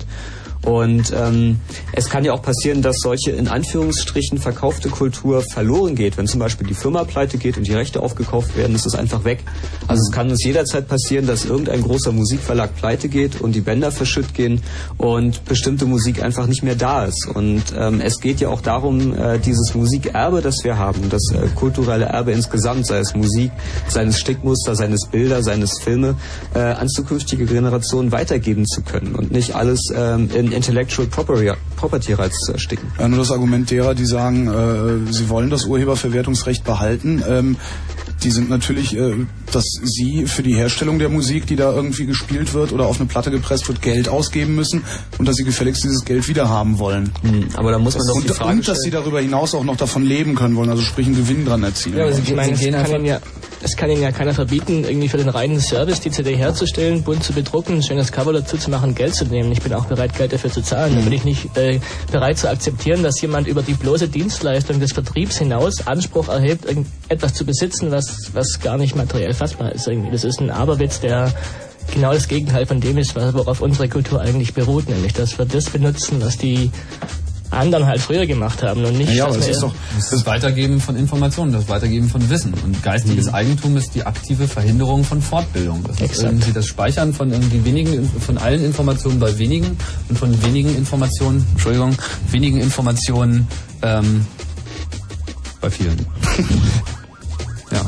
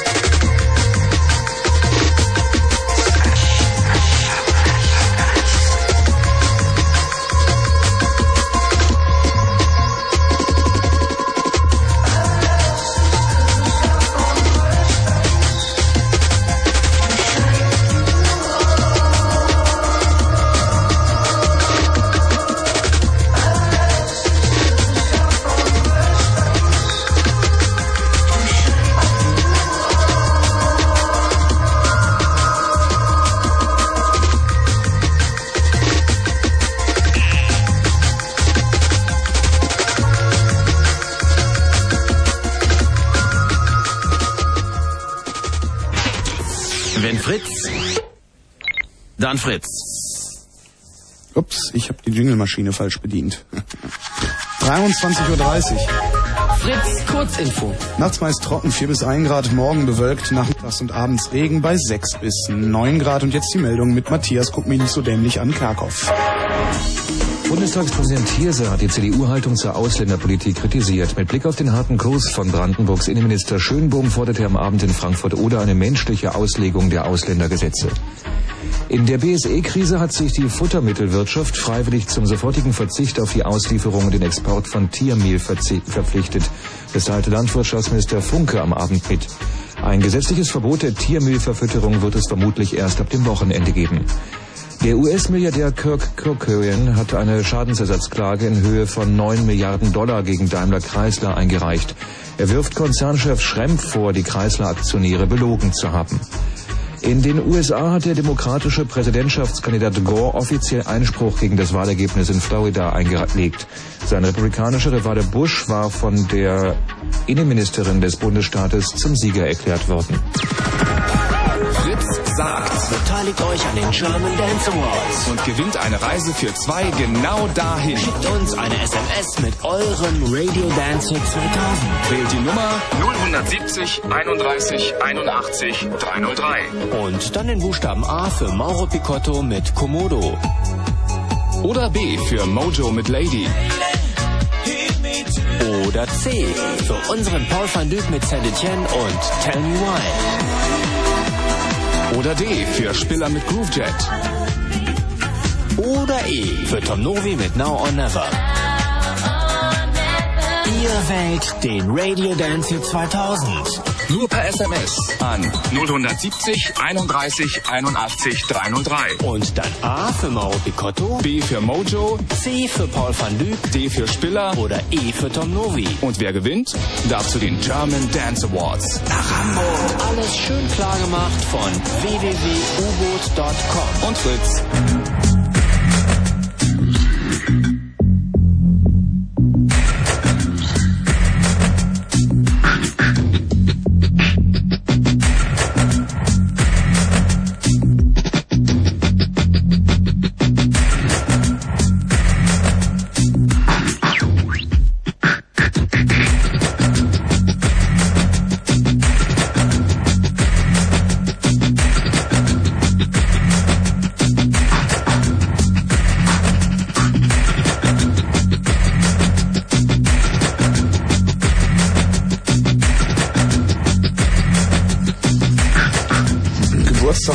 Radio 56. Guten Abend. Guten Abend. Äh, wir sind über Peer-to-Peer-Netzwerke auf geistiges Eigentum gekommen und äh, stehen geblieben bei dieser Diskussion, die ich hier häufig auch führe, ähm, mit Kollegen, die eben tatsächlich mit Musik Geld verdienen. Wollen wir nicht erstmal das Peer-to-Peer-Netzwerk auch hier aufmachen? Können wir auch aufmachen, klar. Liebe ja. Hörerinnen und Hörer. Ja, aber ihr sitzt da ja draußen und hört uns hoffentlich ein wenig zu. Genau, und ihr und könnt auch mit wir uns würden natürlich auch gerne irgendwie eure Beiträge hören. Insbesondere interessiert uns, wie ihr das seht, mit dem geistigen Eigentum kann man irgendwie eine der Idee Kultur. besitzen. Wie wichtig ist die Kultur im Vergleich dazu? Ist das Recht irgendwie des Einzelnen auf seiner Idee zu bestehen irgendwie wichtiger als das Recht der Gemeinschaft? Glaubt ihr an die Alles. Existenz rechtebehafteter Bitmuster? Genau. Und da gibt's eine Telefonnummer, die weißt du auswendig. Die oder? weiß ich auswendig und die lautet 0331 70 97 110. 0331 70 97 110. Ja, nochmal, also die, was, was, was die, was die Kollegen oder überhaupt Leute, die ich kenne, die mit Musik ihr Geld verdienen, immer wieder in die Waagschale werfen, ist, hey Moment, wir haben Kosten. Also es entstehen einfach Kosten. Äh, es kostet Geld, ein Studio zu mieten, da Aufnahmen zu machen. Es kostet Geld, eine CD zu, zu brennen äh, zu, oder zu pressen. Es kostet Geld, den ganzen Scheiß zu vertreiben. Dieses Geld wollen wir auch wieder reinkriegen. Plus natürlich einen Gewinn, weil von irgendwas wollen wir leben. Ja, aber das, das ist doch, die reden halt von Kosten. Kosten sind nichts Besonderes. Wenn man irgendwie ein Geschäft macht, hat man immer Kosten. Man kann sich nicht darüber beklagen, dass irgendetwas teuer ist, um es durchzuführen. Wovon die reden ist, dass sie jetzt einen definierten Umsatz haben, den sie irgendwie fahren mit dieser bevorrechteten Stellung und wir stellen diese Stellung sozusagen in Frage und sagen irgendwie, warum dürft ihr das tun und warum darf ich das nicht privat machen? So, und dann kommen die halt daher, oh Gott, ihr könntet ja unseren Umsatz schmälern und deswegen ist es böse. Ja, vielleicht sollte man da auch noch ein bisschen weiter ausholen, sich mal angucken, woher diese Kosten denn kommen. Denn ähm, es ist so, ähm, dass man seine Kosten nur wieder reinkriegt, wenn man viele Platten verkauft. Und wer verkauft viele Platten? Das sind die ganzen Stücke, die in den Top Ten sind, wenn man sich die anguckt. Und ähm, naja, also ich finde das nicht besonders qualitativ hochwertig, was da ist. Also handwerklich gut gemacht, aber naja, kein wirklicher kultureller Beitrag. Und ähm, diese Sachen verkaufen sich so viel, weil die Firmen, die diese Stücke produzieren, da auch sehr, sehr viel Geld in Marketing stecken. Also müssen auch Leute, die ernsthaft Musik machen, weil sie gerne Musik machen und Musik aus der Liebe zur Musik machen, für ihre Sachen Marketing haben, machen, um überhaupt eine Chance zu haben, anzukommen und akzeptiert zu werden. Also gegen Madonna und Co. anzustinken. Genau, wenn, äh, wenn diese ganze, wenn das ganze Geld für das Marketing bei den Großen wegfällt, dann ähm, brauchen die Kleinen auch kein Marketing mehr zu machen. Vertrieb wird eh deutlich billiger über das Internet, das ist also keine Ausrede. Ähm, Marketing, äh, ich denke, das Problem ist auch, dass man Geld dafür bezahlt, eine Meinung zu transportieren. Ich hätte lieber, dass die Meinung sich jemand bildet, der sich auskennt. Also wenn du zum Beispiel was über Musik sagst, die du so hörst, dann glaube ich dir das. Wenn du mir versuchst, deine Musik zu verkaufen, dann bin ich schon ein bisschen misstrauischer. Und ähm, wenn es, äh, also ich würde gerne das Marketing in Anführungszeichen, also das Bekanntwerden von Bands in den Händen von Leuten sehen, die unabhängig sind und die auch an der Musik interessiert sind, nicht an dem Umsatz, der damit generiert wird. Und ähm, letzten Endes bricht es also darauf zusammen, dass man ähm, sich die Kosten, also die Lebenshaltungskosten leisten können muss und ähm, dass man sich vielleicht auch einen entsprechenden Rechner anschaffen muss, auf dem diese ganzen tollen Sachen laufen, mit denen man Musik machen kann. Und das sind aber alles endliche Größen. Und es gibt einiges an ähm, kryptografischen Protokollen, die zum Beispiel sowas gewährleisten wie dass Geld eingesammelt wird, das heißt jeder zahlt ein und erst wenn eine bestimmte Summe überschritten wird, kriegt das der Künstler dafür, dass er etwas veröffentlicht. Und wenn diese Summe nicht erreicht wird, kriegen die, die ihr Geld eingelegt haben, das Geld zurück. Ansonsten wird es halt von dem veröffentlicht. Das heißt, er hat sichergestellt, er hat seine Kosten wieder drin. Das ist ja alles, worauf es ankommt, dass man irgendwie drei Monate braucht oder sechs Monate oder ein Jahr, um irgendeinen wirklich guten Song zu machen, dass man diese Zeit bezahlen muss. Das ist eine endliche Summe und die ist nicht abhängig davon, wie viele Leute das hören. Das ist ja der entscheidende Punkt. Und also kann man es auch so machen, dass man nicht abhängig davon ist, wie viele Leute das hören. Und dann hat man nämlich als jemand, der Musik macht, das Interesse, dass das möglichst viele Leute hören. Und wird sich auch bemühen, ordentliche Musik zu machen. Genau. Gehen wir mal ins Telefon. Hallo, hier ist Chaos Radio. Ja, hallo, ist Sebastian. Hallo Sebastian. Also habe ich das von richtig mitgekriegt, es geht so ein bisschen um eigene, um geistiges Eigentum und so. Exakt, ja. Mhm. Ja, habe ich richtig Ja. mitgekriegt. Na jedenfalls, es geht darum, heute war wir ähm, TV Total, ja. Und da hat er angefangen, also ich sag das mal schnell so, da war so ein Koch da, der hat in so einer Sendung mit ähm, das Wort ähm, Kakao als Kakao gesprochen und da wurde er nominiert. Und bei Stefan Raab ist es ja nur so üblich, die werden dann immer, der bringt dann immer irgendwelche CDs raus und verdient damit Millionen. Ja, ist ja wirklich so. Mhm. Der ist steinreich. Und die Sache ist nun halt, ähm, dass ich das zum Beispiel auch mal sage und dass der vielleicht irgendjemand aufschnappt von der Reaktion und so und der macht dann immer damit Geld. Ja, jetzt müsstest du den Nachweis führen, dass Kakao auf deinem Mist gewachsen ist. Ja gut, ich meine, du könntest ja genauso auch damit Geld machen, wenn du irgendwie genauso Ja, ja, vorgehen klar, würdest wie Stefan Raab. Der, ähm, der und seine Leute, die nehmen sich die ganzen guten Gags von anderen Leuten und verdienen damit einen Haufen Schotter. Äh, zahlen, das zahlen aber auch an diese Leute. Entschuldigung. Wie viele Also, Ideen nimmst du so von Stefan Raab auf? Wie? Na, wie viele Inspirationen hat dir Stefan Raab bereits geliefert? Also ich gucke das nicht jede Woche. Ich gucke das jetzt bloß, weil mich eine Freundin mich drauf gebracht hat und damit ich mit dir auch ein bisschen quatschen kann ordentlich. Aber ähm, sonst gucke ich das nicht so oft. Aber der verdient damit einen Haufen Schotter. Ja, das ist ja zunächst einmal nichts Verwerfliches, viel Geld zu verdienen. Ich denke, Ja, ja, verwerflich klar. ist, wenn man irgendwie dann auch akut irgendwie Leute äh, daran hindert, auch damit viel Geld zu verdienen. Naja, Naja, oder- die ganzen anderen Leute haben davon auch was verdient. Also ich will jetzt nicht behaupten, dass ich da Geld verdient habe. Aber wer hätte der jetzt irgendwie da gewonnen und nächste Woche wieder und die Leute sind darauf scharf, dann hätte er garantiert irgendeinen Song rausgebracht oder so und hätte eine Million damit verdient. ja gut, ein Teil dieser Million hätte er aber auch an den Typen, der Kakao gesagt hat, äh, weitergegeben. Das hat er mit Regina Zinsler aber auch so gemacht. so ein millimäßiger Teil, was er davon kriegt, ist dagegen Aber ich denke, der Punkt, der Punkt, den du ansprichst, ist schon ganz richtiger. Denn wenn man sich mal so die Ideen anguckt, es ist ja nicht so, dass ähm, irgendjemand mal irgendetwas komplett von vorne bis hinten durcherfunden hätte, sondern es ist immer so, dass man auf die Arbeit von dem, der davor kommt, aufbaut und ähm, nur einen kleinen Teil beisteuert und damit etwas Neues schafft. Und dummerweise ist es halt so, dass man unter unserem System, die verdienen einen Haufen Schotter und das ist eigentlich nicht gerecht. Ja, aber es gibt ja nun keine Institu- Institution, oder wie ich das mal nennt, die darüber wacht oder so. Hm. Die worüber wacht. Die worüber wacht. Na, die darüber wacht, dass das gerecht aufgeteilt wird. Naja, es gibt da ja so Organisationen wie zum Beispiel die GEMA. Ja, aber so wird wird doch alt umgangen mit. Ja, sicherlich. Die Frage war ja auch eher, findest du das sozusagen, also du bist sozusagen ein Anhänger des geistigen Eigentums, du möchtest gerne irgendwie eine Idee haben und dann Ja, möchtest du, dass alle. Leute da bei dir dafür bezahlen, dass sie diese Idee verwenden. Genau sowas. Aha, und warum nimmst du das Recht? Also ich meine, wenn du jetzt KKO sagst, Hm? ähm, wo ist da jetzt die eigentliche Erfindung bei? Na, nicht die Empfindung an sich, aber dass der das verwendet, um damit Geld zu machen. Woher weißt du, dass nicht 10 Minuten mal ein KKO gesagt hat? Oder irgendwie 20 Jahre vor dir? Oder ja, das kann ja auch sogar ein sein, hat der eigentlich auch was verdient. Ja, eigentlich müssten alle verdienen. Das ist eben das, wovon wir reden. So, eigentlich ist es Quatsch, das auf eine einzelne Person zurückzuführen, weil es nicht geht. Naja, es geht halt nicht. Also müssen Aber alle die Möglichkeit sein, haben, dass das zu sich total damit bereichert. Ja, dann kann man es doch gleich abschaffen, oder nicht? Jo. Jo, danke. Gut. Vielen Dank. Ciao. Na gut, dann tschüss. 0331 70 97 110 ist die Nummer hier im Chaos Radio auf Fritz. Hallo, hier ist das Chaos Radio. Ja, hallo, ist das Sven? Ich wollte fragen, ähm, aber es gibt doch gewisse Probleme dann mit dem Patentrecht. Also kehren wir das doch mal um und äh, sagen, dass äh, jetzt mein kleiner Erfinder oder eine, eine Bude voller Physiker einen neuen Laser entwickelt und so weiter.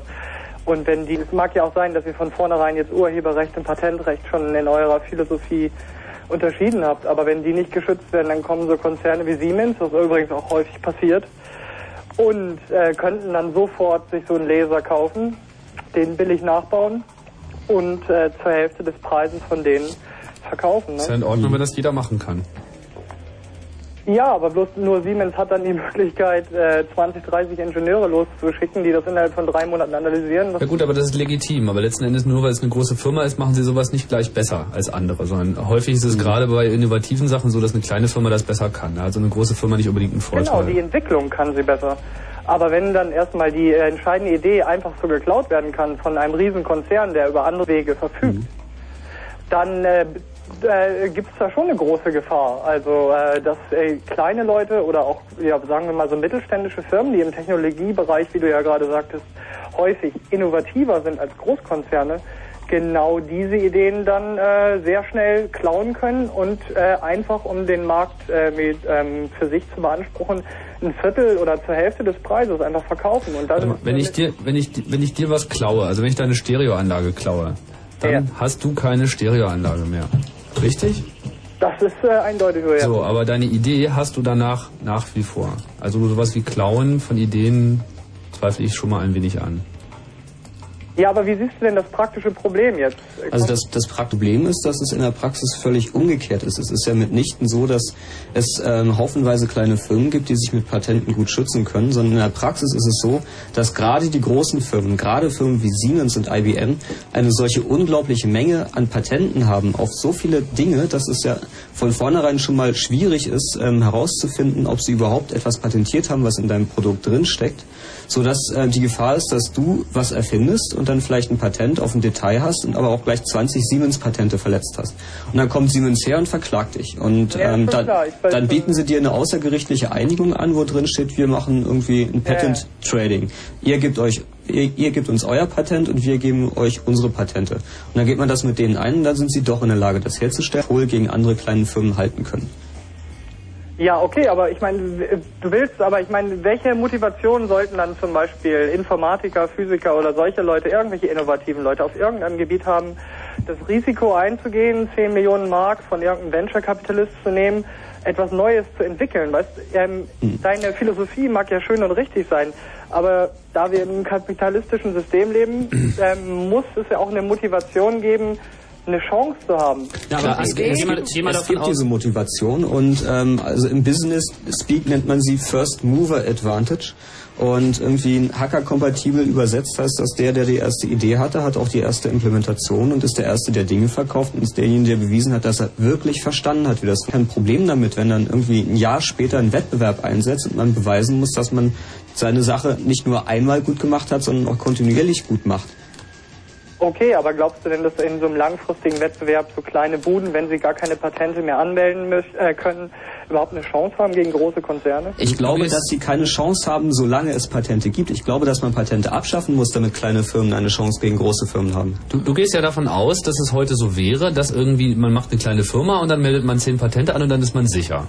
Die Realität ist genau andersrum. Erstens können sich kleine Firmen diese Patente fast überhaupt nicht leisten, weil überhaupt eins anzumelden ist ein sehr zeitaufwendiger, personalaufwendiger, juristischer Aufwand. Das kostet richtig viel Geld und Zeit. Und äh, darüber hinaus schützt sich das, weil, wie wir das ja eben schon dargestellt haben, es bei den meisten technologischen Bereichen heutzutage so ist, dass sowieso irgendeine Firma entweder tatsächlich ein entsprechendes Patent hat oder zumindest erstmal behauptet, dass sie ein solches haben und dann sofort ihre Juramaschinerie auf dich draufwerfen und dann sagen wir mal, wie ein kleiner Informatiker sich gegen die juristische Abteilung von IBM zur Wehr setzen soll. Das ist real nicht möglich. Und genau das ist das, was heute stattfindet. Es ist nicht so, dass die geschützt werden, sondern geschützt werden ausschließlich die, die das Geld haben, diese Maschine überhaupt noch in Bewegung zu halten und da den Überblick zu halten. Naja, okay, das äh, ich meine, ist mir bekannt. Also dann äh, wäre dein Argument also, dass äh, eigentlich meine Idee ganz gut ist, aber da in der Praxis das alles immer umgedreht wird, es daher sinnvoller ist, Patente abzuschaffen. Also Genau. damit die Chancen größer Dann hat man diesen ganzen Streit nicht und jeder macht einfach das am besten, was er kann und wenn ein Produkt gut ist, dann wird es auch gekauft. Nur weil jetzt jemand mal behauptet und zu dem Zeitpunkt auch das Geld gehabt hat, zu behaupten, er hätte diese Idee gehabt, ihm deswegen irgendwie wie ein Füllhorn die ganze Kohle der eigenen Arbeit da reinfließen äh, fließen zu lassen, halte ich für anmaßend. Und dieses Argument mit, unsere Akademiker werden ja überhaupt nicht mehr bezahlt und die haben ja überhaupt gar keine Basis mehr, die würden ja so tun, als wür- würde Forschung schon immer nur auf diesem Modell betrieben worden sein. So, das ist auch Blödsinn. Es wird sehr viel geforscht äh, außerhalb von solchen Sachen. Und die meisten Forschungsabteilungen sind ohnehin mittlerweile bei großen Firmen. Ja, wirklich. Also ich meine, gerade in der Physik kann ich es ein bisschen beurteilen und da ist es eigentlich relativ mau. Also ich meine, im Vergleich zu den USA gibt es hier äh, wenig privatwirtschaftliche, ich glaube rein umsatzmäßig. Also Siemens zum Beispiel stellt doch, hat doch schon ewig keine Physiker mehr eingestellt. Hm. Aber das sind doch große Firmen in den USA, die diese Forschung machen. Das ist irgendwie dann keine Ahnung, von wem man sich als Physiker beschäftigen lassen kann, von Lockheed oder von IBM oder von wem auch immer. Das sind ja keine kleinen mittelständischen Unternehmen. Nein, nein, achso, ich meinte jetzt was anderes. Aber okay, dann Hm. mein Punkt ist damit auch, glaube ich, abgehandelt. Prima, Dankeschön. Danke für deinen Anruf. Ciao. Wenn ihr auch anrufen wollt, dann macht das bitte unter 0331 70 97 110. Hallo, Chaos Radio hier. Moin, moin, so. Adam. Wer ist da? Adam. Adam. Ja. Meine Idee dazu ist, wenn man jetzt ja die Sache wieder umdreht und sagt, es gibt ja große Firmen, die entwickeln, sagen wir, nehmen wir mal an das 3-Liter-Auto, wenn man das jetzt wieder auf Umweltschutz beziehen würde. Und die entwickeln, sagen wir, einen Motor, der sehr sparsam ist. Und stellen fest, wenn wir das Ding bauen würden, würden andere Industrien damit mit dem Bach runtergehen, setzen dann Patent drauf, sperren das. Und wenn jetzt eine andere Firma dieses einfach benutzen könnte, dieses Auto bauen, es würde einen Absatzmarkt finden, denke jetzt in Deutschland besonders, dann wäre das doch ideal und würde somit auch noch wieder einen guten Zweck erfüllen. Ich denke, das ist auch ein sehr wichtiges Argument, dass ja Patente in keinster Weise fair sind, sondern auch dazu eingesetzt werden, bestimmte Technologien um 20 Jahre zu verzögern. Man stelle sich nur mal vor, wie das gewesen wäre, wenn damals der erste Mensch, der auf die Idee gekommen ist, Brot zu backen, das patentiert hätte und dann trotz gesagt hätte, nö, ich sag euch das jetzt nicht und die ganze Menschheit hätte 20 Jahre gehungert. Das mag vielleicht wie ein krasser Vergleich klingen, aber wenn man an so Sachen wie AIDS und so weiter und so fort denkt, das Punkt, ne? das, das ist ein ähnliches Potenzial, was da dahinter steckt. Es geht ja nicht nur um die Besitzbarkeit von Ideen. Es, es gibt ja komische Länder in Nordamerika, wo inzwischen alles besitzbar ist. Also nicht nur die Ideen, die du hast, auch deine Gene oder die Gene von irgendeiner zufälligen Kreuzung, die entstanden ist, weil sich in deinem Keller eine Kakerlake mit einer Biene gekreuzt hat. Das kannst du patentieren lassen, was aberwitzig ist. Mhm. Schon, ja, ja. Man, das ist die alt, alte amerikanische Kultur des Landbesitzes. Ich bin jetzt hier und weil ich jetzt hier bin, gehört mir das. Ja, nicht Kultur, dass es vor allem Eigentum. Ja, ja, Eigentum ist da sozusagen die Kultur. Genau. Aber andererseits ist es ja auch wieder gefährlich, wenn ihr eine ja, risikobehafteten Sachen, zum Beispiel wie irgendwelche wilden Genmutationen, auf einmal von jedem benutzt werden können. Ich denke, da sollte an, an, an an einer anderen Stelle reguliert werden. Man kann ja durchaus bestimmte Genexperimente einfach verbieten, wie das in Deutschland der Fall ist, wo nicht mit menschlichen Embryonen experimentiert werden darf. Und das ist ja auch völlig gerechtfertigt. Aber nichtsdestotrotz muss das Wissen, das darüber angesammelt werden, weitergetragen werden. Also man denke zum Beispiel ähm, nur daran, welche Experimente gemacht wurden, bei denen sich herausgestellt hat, dass das gefährlich ist. Und das sollte man auf jeden Fall nicht nochmal machen, weil es gerade so gut gegangen ist. Oder man denke daran, dass an bestimmten Orten zum Beispiel Giftmüll vergraben ist oder ähm, Atommüll und wie wenige Leute darüber wissen. Und ähm, einfach in dem Moment, wo man solches Wissen, sei, sei es Wissen über die Lage der Welt, versucht einzuschränken, schafft man auch eine äh, Gefahr für die nachkommenden Generationen. Ja, also Informationen müssen frei sein. Ich denke, man muss da auch inhaltlich unterscheiden. Also wenn man jetzt gerade Daten irgendwo im Internet überträgt, sind das ja im Prinzip nur Einsen und Nullen. Woher der Rechner kann da also nicht den Inhalt unterscheiden. Das kann ja nur wieder ein Mensch. Und wenn man jetzt zum Beispiel so Sachen nimmt, naja, wie Musik, da können ja dann, naja, die Leute ja vom Inhalt nur unterscheiden, was ist das für ein Stück und wem gehört das.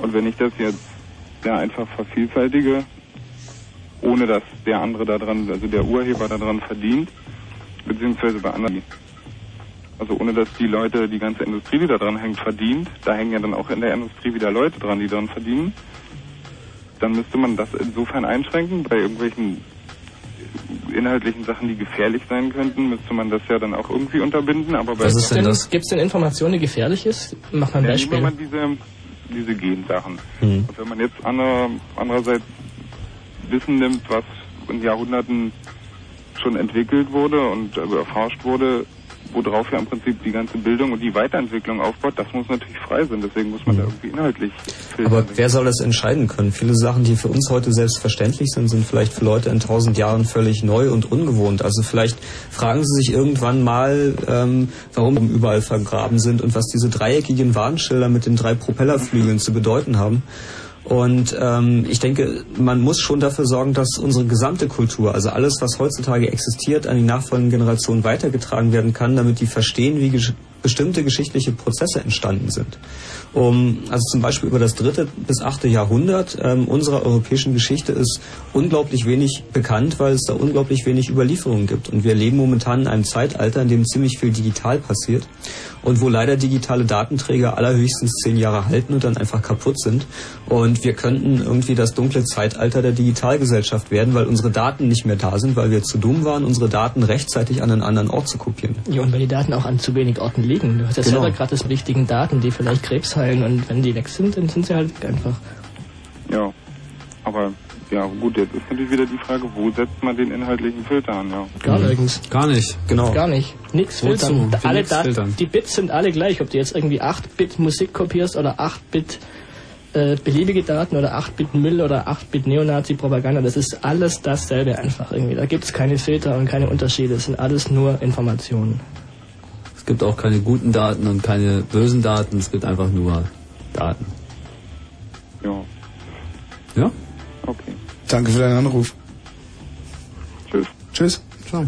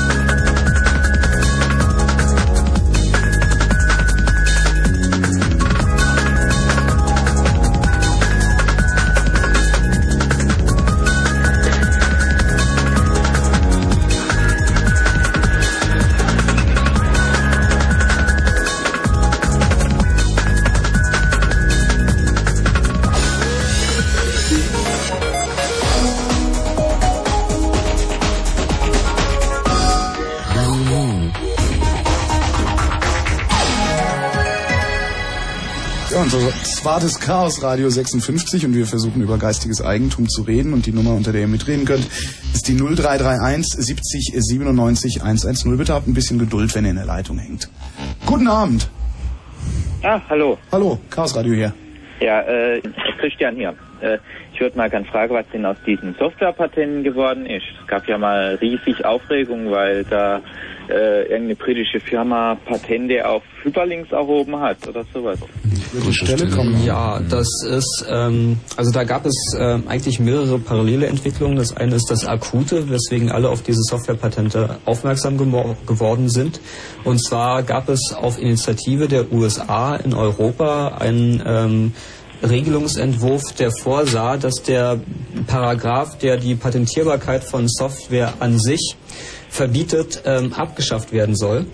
Und ähm, nur ist natürlich unklar, was Software an sich ist, deshalb ist das alles ein bisschen schwammig. Auf jeden Fall wurde das nach lautstarken offiziellen Prozess abgeschmettert. Das heißt, Software an sich ist nach wie vor nicht patentierbar.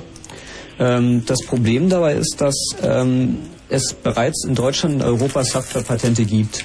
Und dass Firmen wie zum Beispiel Siemens und IBM und ähm, einige andere auch schon heftig dabei sind, Software zu patentieren über eine Hintertür. Und zwar kann man ja eigentlich keine mathematischen Verfahren patentieren. Ähm, das heißt dann also immer nicht irgendwie Patent für multidimensionale Bitries, sondern es heißt Patent für multidimensionale Bitries zur Speicherung von Daten auf Rechnersystemen mit äh, CPU, Festplatte und RAM. Äh, mit anderen Worten eine Umschreibung dafür, dass das Ganze auf einem Computer stattfindet und das reicht aus, damit es sich nicht mehr um eine Entdeckung, sondern um eine technische Erfindung. Also de facto haben wir bereits Softwarepatente und es ist zwar gut und schön, dass da jetzt gewonnen wurde gegen die EU, aber das ist mehr oder weniger ein Scheingefecht, was da geführt wird. Ähm, zu dem Punkt kann ich auch noch anmerken, irgendwie, wenn ihr euch für das Thema interessiert und äh, euren Senf ablassen wollt, dann gibt's da eine ganz schöne Petition von, ähm, von einer Webseite, die nennt sich äh, petition.eurolinux.org, also petition.eurolinux.org. Und die Liste der Supporter ist irgendwie relativ groß, also alles dabei, was in der Open Software, auf, ähm, im Open Source Community Rang und Namen hat, unterstützen das bei Sponsors unten. Und dann könnt ihr euren Namen hinsetzen und äh, das wird dann der Europäischen Kommission oder Parlament übergeben. Und da steht dann drin, dass ihr gegen Softwarepatente seid. Und man kann sich ja da auch irgendwie mit richtigen... Au und das scheint wohl so die Sammelstelle für die Leute zu sein, die dagegen sind. Mhm. Äh, kleine Frage noch. Äh, seid ihr am Chat? Ja, wir sind nicht Das online, weil der Server mal wieder Nein, weil zu da, sau- da kommt dauernd das Geschrei hoch, na, dass ihr die Cam drehen sollt, dass man auch euch mal sieht. Ah. Oh. Oh, Sie sehen heute. Das ist vielleicht, das ist ja so richtig Das unerfreulich. Was wollt ihr denn sehen? Was willst du denn sehen?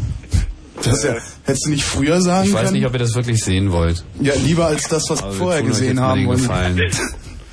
So, hallo. Nicht so viel winken, das gibt Schlieren auf dem JPEG. Das ist doch wohl nicht wahr, das Ding wird ja wohl eine schnelle Belichtungszeit haben. Ich habe keine Ahnung. Das ist auf jeden alles nicht so schlimm. Also die Schlieren, die da vorher drauf waren, jetzt zwar schon. Na, sehr leid. Aber danke für Axel, den. eine Axis Communication Kamera. Sieht ziemlich cool aus. Und du hast gerade Nein, nicht drüber reden. in Tastatur und, äh, ist auf jeden Fall eine ganz Ähm, wir, nette... wir, wir danken jetzt erstmal für deinen Anruf. ja. Danke. Okay, ciao. Ich rette mal die Tastatur. Ja, rette Genau. du mal Was die Tastatur. eigentlich sagen wollte, ist, dass auf dieser Kamera auch ein Linux läuft.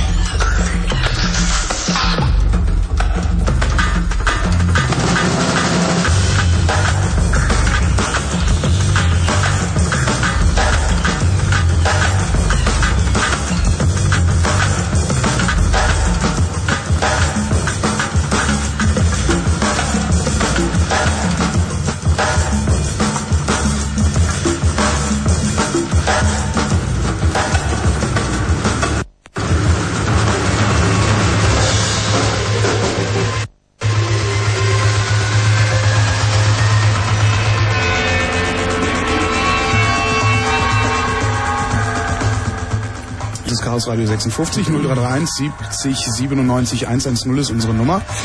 Und wer ist dran? Hallo. Hallo? Ja, du. Ja, hallo, äh, hier ist der Martin. Ja, mach mal dein Radio leiser, bitte. Ja, kleinen Moment. Dass man es immer noch erklären muss. Naja. Jo. Hallo erstmal. Ich Ja, Martin. wollte nochmal zurückkommen auf das Märchen der, äh, des geistigen Einzugs, ähm, was vorhin angesprochen wurde. Das war die kleine nette Geschichte aus der Datenschleuder äh, für Freie und Querdenker.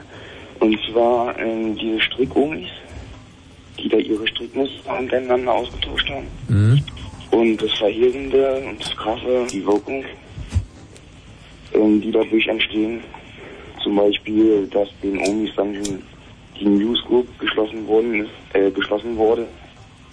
Und ja, das ist halt, Findest du nicht gut? nee, das ist halt nicht das Tolle so daran. Weil, ähm, Omas dürfen nicht kommunizieren. ja, genau, dass halt die Informa also dass halt der Informationsfluss gestoppt wird oder halt verboten wird. Wie zum Beispiel ähm, vorhin auch mit dem AIDS, dass zum Beispiel dann irgendwie mal eine Technik entwickelt wird, ähm, die das dann halt heilen kann oder so.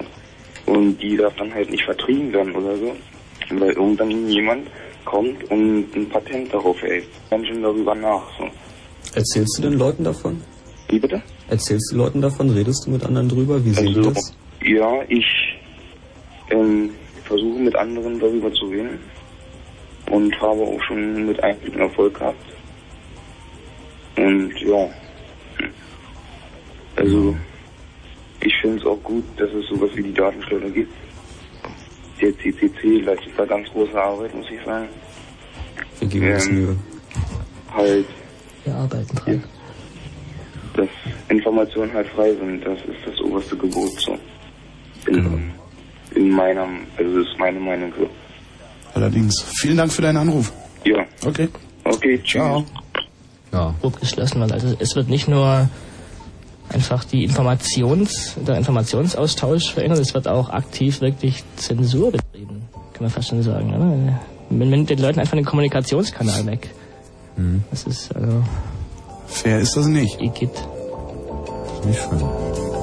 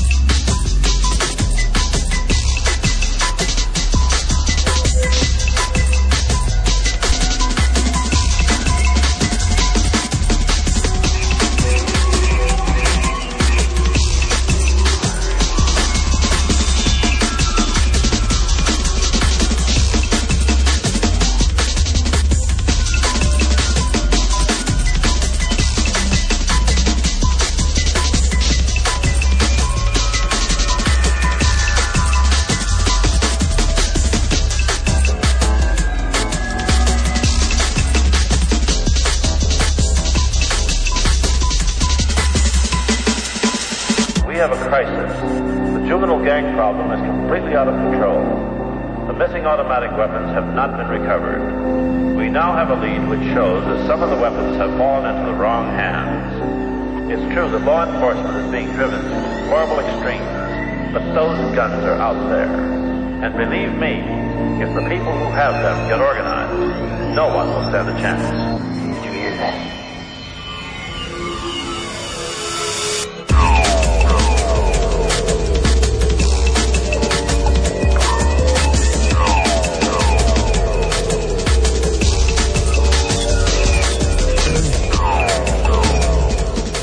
Wir reden Ach über ja, Geburtstag, das denke, weil ist ja die Geburtstagschaos-Radiosendung heute. Ja, wir haben ja viel über geistiges Eigentum geredet. Und wenn man so den Leuten, die da irgendwie so ein bisschen Angst vor einer Änderung der aktuellen Regelung, äh, die da Angst äußern, hört man häufig auch raus, so die fehlende Vision für ein anderes Modell. Man ist halt einfach so sehr daran gewöhnt, ähm, in einen Laden zu gehen und etwas zu kaufen, was vorbereitet wurde. Also einfach so, wie es derzeit ist, das ist eben drin in den Köpfen. Aber es gibt durchaus Alternativen, die sich entwickeln. So ein richtig gutes Micropayment gibt es leider noch nicht etabliert. Das wird auch irgendwie kräftig verhindert von Ja, aber es arbeiten. Leute dran, da kann ich ja vielleicht nachher noch ein Wort zu sagen. Ja, cool. Und so eine ganz einfache Sache, die auch tatsächlich diese Geschenkkultur des äh, Internet unterstreicht, ist zum Beispiel, was Amazon anbietet. Amazon ist dieser große Buch- und sonstige Sachen Händler im Internet. Eine Webseite, die bemerkenswert gut funktioniert. Und wo man nicht nur selber was kaufen kann, sondern man kann dort auch eine Wunschliste erstellen. Das heißt, man kann diverse Produkte in der Datenbank markieren, als die will ich gerne haben, aber ich kann sie mir nicht kaufen. Und wenn Mhm. dieser Mensch jetzt aber irgendetwas anderes tut, zum Beispiel Software schreiben oder sonst irgendwelche Dienstleistungen machen, Bücher schreiben oder so, können Leute, die eben seine, sein Werk genossen haben, freiwillig entscheiden, ihm aus seiner Wunschliste einfach etwas zu kaufen. So. Und das wird auch getan. Und das ist eine sehr schöne ähm, Methode, eine so, da wird es noch sehr viel mehr geben, aber das ist auf jeden Fall eine, die schon mal klar zeigt, dass das traditionelle Verkapitalismusmodell, wie wir es bisher gekannt haben, nicht unbedingt jetzt der Maßstab für alles das, was da kommt, sein muss. Auch das Internet hat gezeigt, dass eigentlich so ziemlich alles ganz anders geht, als man das irgendwie noch vor kurzem gemacht hat. Fällt mir ja schon fast nichts ein, wo das nicht irgendeine Auswirkung gehabt hat von äh, halt Business bis hin zur Politik. Alle drehen so ein bisschen am Rad, weil sie es halt nicht verstehen. Aber das ist auch alles nichts Bedrohliches, sondern das ist im Wesentlichen eine positive Tendenz. Man muss bloß darauf achten, dass man jetzt nicht zu viel Angst hat und neophob wird und irgendwie nur Bedrohungen sieht und irgendwie Neonazi-Horden und so, sondern dass man einfach sich eine bestimmte Medienkompetenz zulegt, eben mit diesem Medium auch umzugehen und selber zu bewerten und für sich selber zu denken, was denn nun gut und richtig ist. Weil ich fange ja nicht gleich an, irgendwelche Häuser abzubrennen, nur weil ich die Seiten lese. Wer das liest, der hat ohnehin eine Neigung, die wahrscheinlich aus seinem sozialen äh, Umfeld im Wesentlichen heraus entsteht und seinen persönlichen Verhältnissen auf diesem Planeten. Aber nicht, weil er jetzt eine Information findet. Ich, meine, ich finde auch irgendwie von Links- und Rechtsradikalen immer mal wieder irgendwelche Flyer auf dem Boden, so, aber dann sterbe ich ja auch nicht gleich dran. Man muss halt da sich seine eigene Kompetenz entwickeln und andere Modelle akzeptieren. Ja, aber diese Kompetenz zu entwickeln, billigen uns äh, Politiker, die dann darüber befinden, Regulierungen einzuführen. Diese Kompetenz billigen uns uns nicht zu. Ja, das ist derzeit einfach ein, ein Kampf, der geführt werden muss und da sind wir ja auch dabei. Gesundheit. Danke. Kabum.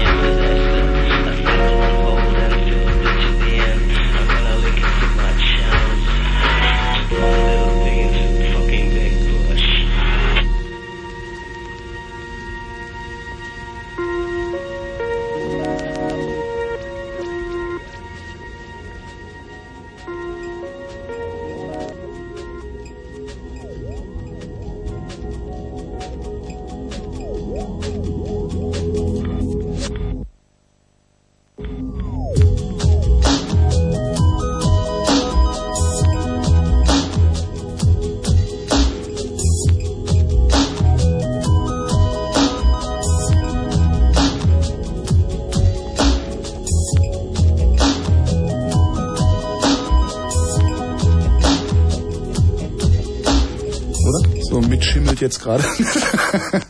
Klack. So, wir gehen nach Hause, das war's. Tschüss. Hätten wir nicht noch auf was überblenden können? Ja, ich hatte, ich hatte auch gehofft, dass er ein bisschen gnadert. Dann mache ich noch mal ein bisschen. So, das ist zu heftig. Das geht, nicht. mit das, deinem nee, das geht nicht. Das ist einfach zu heftig. Wo waren wir denn? Ja. Wo waren wir denn? 0331 70 97 110. Da könnt ihr äh, übrigens mit dem Wir Klaus waren Radio auf dem. Weg auf eine neue, auf ein neues Kulturverständnis. Da waren wir angekommen. Ja, Andreas hat's Micropayment-Protokolle genannt. Ja, genau. Und zwar, ähm, was man im Zusammenhang mit Peer-to-Peer-Networks auf jeden Fall noch erwähnen muss, ist Mojo Nation. Mojo Nation ist ein relativ cleverer Service, der im Prinzip auf ein Peer-to-Peer-Micropayment aufgebaut ist. Das heißt, es gibt eine Bank, da kann man ähm, Tokens entnehmen und Tokens auch wieder einzahlen. Und ähm, was man da macht, ist Plattenplatz bereitstellen, genau wie Napster. Nur, dass man für die Dienstleistung, dass jemand was von einem downloadet, von dem anderen Micropayment Tokens bekommt. Also wenn man irgendwo was downloadet, will man, muss man welche bezahlen. Das heißt, es handelt sich um ein geschlossenen, geschlossenes ökonomisches System. Ich mache meine Platte auf, Leute laden da Daten ab, ich bekomme da Geld dafür und kann dann dieses Geld ausgeben, um dafür neue Songs zu kaufen. Und Moment, dafür, dass sie Daten abladen bei mir, äh, krieg ich was von denen. Ja, genau. Und äh, dafür, dass Leute was downloaden, kriegst du auch was. Mhm. Was für Daten? Ähm, beliebige Daten. Mojo Nation hat ein Splitting-System eingebaut. Das heißt, wenn du etwas in dieses System uploadest, dann wird das ähm, in acht Teile aufgeteilt und du brauchst mindestens vier von diesen acht Teilen, um... Ähm, hm? Wir haben wieder Musik und das äh, führt Ah. zu Gefuchtel. Äh, lass dich nicht stören. Okay, und mindestens vier von diesen acht Teilen, aus meinem einen Teil acht, ähm, lade die auf acht verschiedene Server hoch. Und ähm, wenn man etwas downloaden will, muss man sich das von mindestens vier verschiedenen Servern holen. Und wenn man nicht mindestens vier Teile hat, kann man die Daten auch nicht ansehen, was sie sind. Das Mhm. heißt, ich als Serverbetreiber tue nichts anderes als Plattenplatz zu vermieten und ich weiß nicht, was für Daten da abgelegt werden. Weil ich betreibe ja bloß eine Transportdienstleistung. Mhm. Für den Inhalt der Daten ist ja immer jemand anders verantwortlich. Ähm, wo kriege ich denn das erste Geld her? Ähm, das kannst du zum Beispiel bei irgendjemandem tauschen. Also wenn ich zum Beispiel sehr, sehr viel Plattenplatz habe und mehr Mojos habe, als ich ähm, downloaden möchte, dann kann ich dir ja gegen Geld Mojos verkaufen. Davon kann ich mir Brötchen kaufen. Mhm.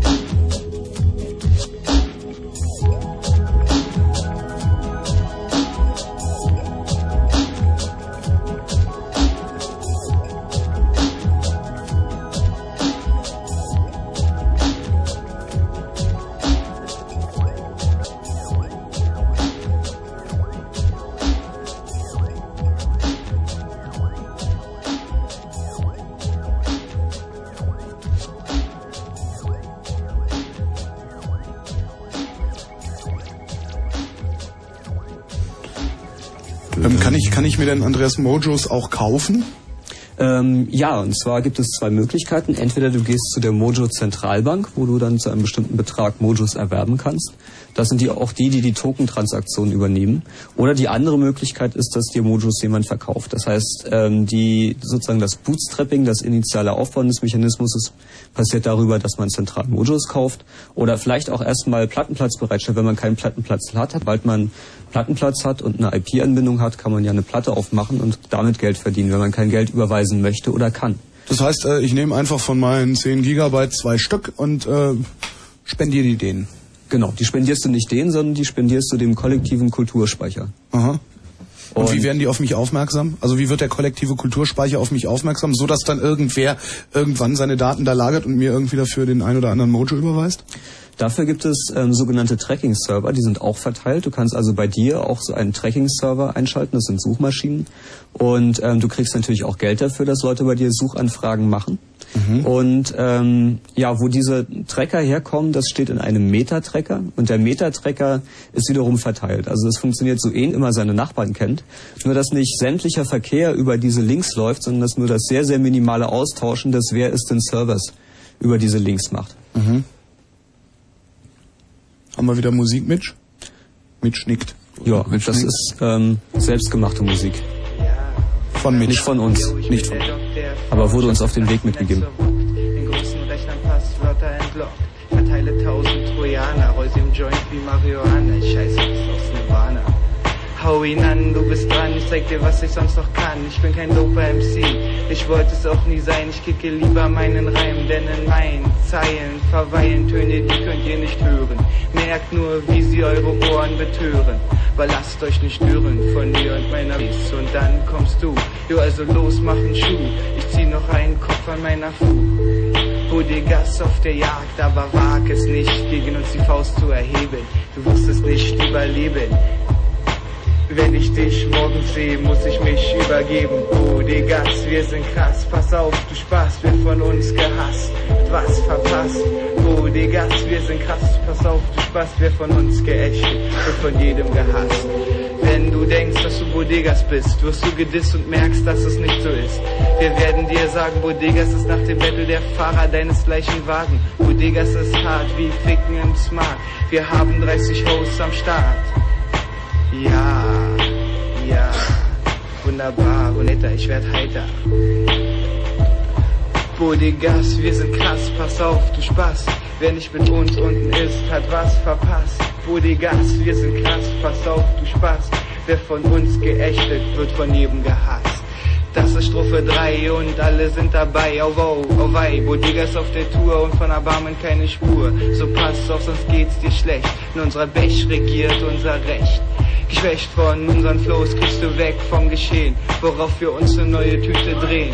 Du wirst sehen, gegen uns kannst du nicht bestehen, da hilft kein Betteln und kein Flehen. Bodegas gesucht wegen tausend Vergehen, keiner kann ahnen oder verstehen. Wir haben Bill Gates getötet und sein Monopol an uns gerissen. Auf Billys Grab wird geschissen, wir wollen ihn, damit sich alle Developer von ihm abwenden. Bodegas, wir sind krass, pass auf, du Spaß. Wer nicht mit uns unten ist, hat was verpasst. Bodegas, wir sind krass, pass auf, du Spaß. Wer von uns geächtet, wird von jedem gehasst. Ja. Tja, das war die neue Platte der absoluten Beginner. Wer war das, Tim? Offensichtlich Bodegas. Ah, offensichtlich, ja, stimmt. Also wie, wie bin ich auch, ich bin auch blöd, sowas zu fragen. Entschuldigt bitte. Wenn ich, dann du. Fritz. Herrlich, herrlich, herrlich, herrlich, herrlich. 0.30 Uhr.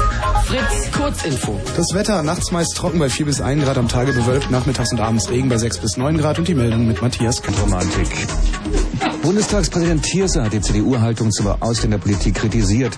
Mit Blick auf den harten Kurs von Brandenburgs Innenminister Schönbohm forderte er am Abend in Frankfurt oder eine menschliche Auslegung der Ausländergesetze. In der BSE-Krise hat sich die Futtermittelwirtschaft freiwillig zum sofortigen Verzicht auf die Auslieferung und den Export von Tiermehl verpflichtet. Das teilte Landwirtschaftsminister Funke am Abend mit.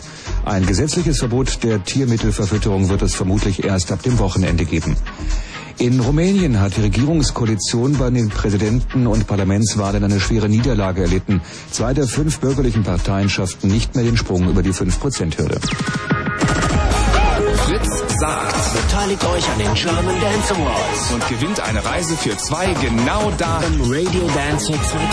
Wählt die Nummer 070 31 81 303. Und dann den Buchstaben A für Mauro Picotto mit Komodo. Oder B für Mojo mit Lady. Oder C für unseren Paul van Dyk mit Saint Etienne und Tell Me Why. Oder D für Spiller mit Groovejet. oder E für Tom Novi mit Now or Never. Ihr wählt den Radio Dance Hit 2000. Nur per SMS an 070 31 81 303. Und dann A für Mauro Picotto, B für Mojo, C für Paul van Dyk D für Spiller oder E für Tom Novi. und wer gewinnt? German Dance Awards. Und alles schön klar gemacht von www.uboot.com. Und Fritz.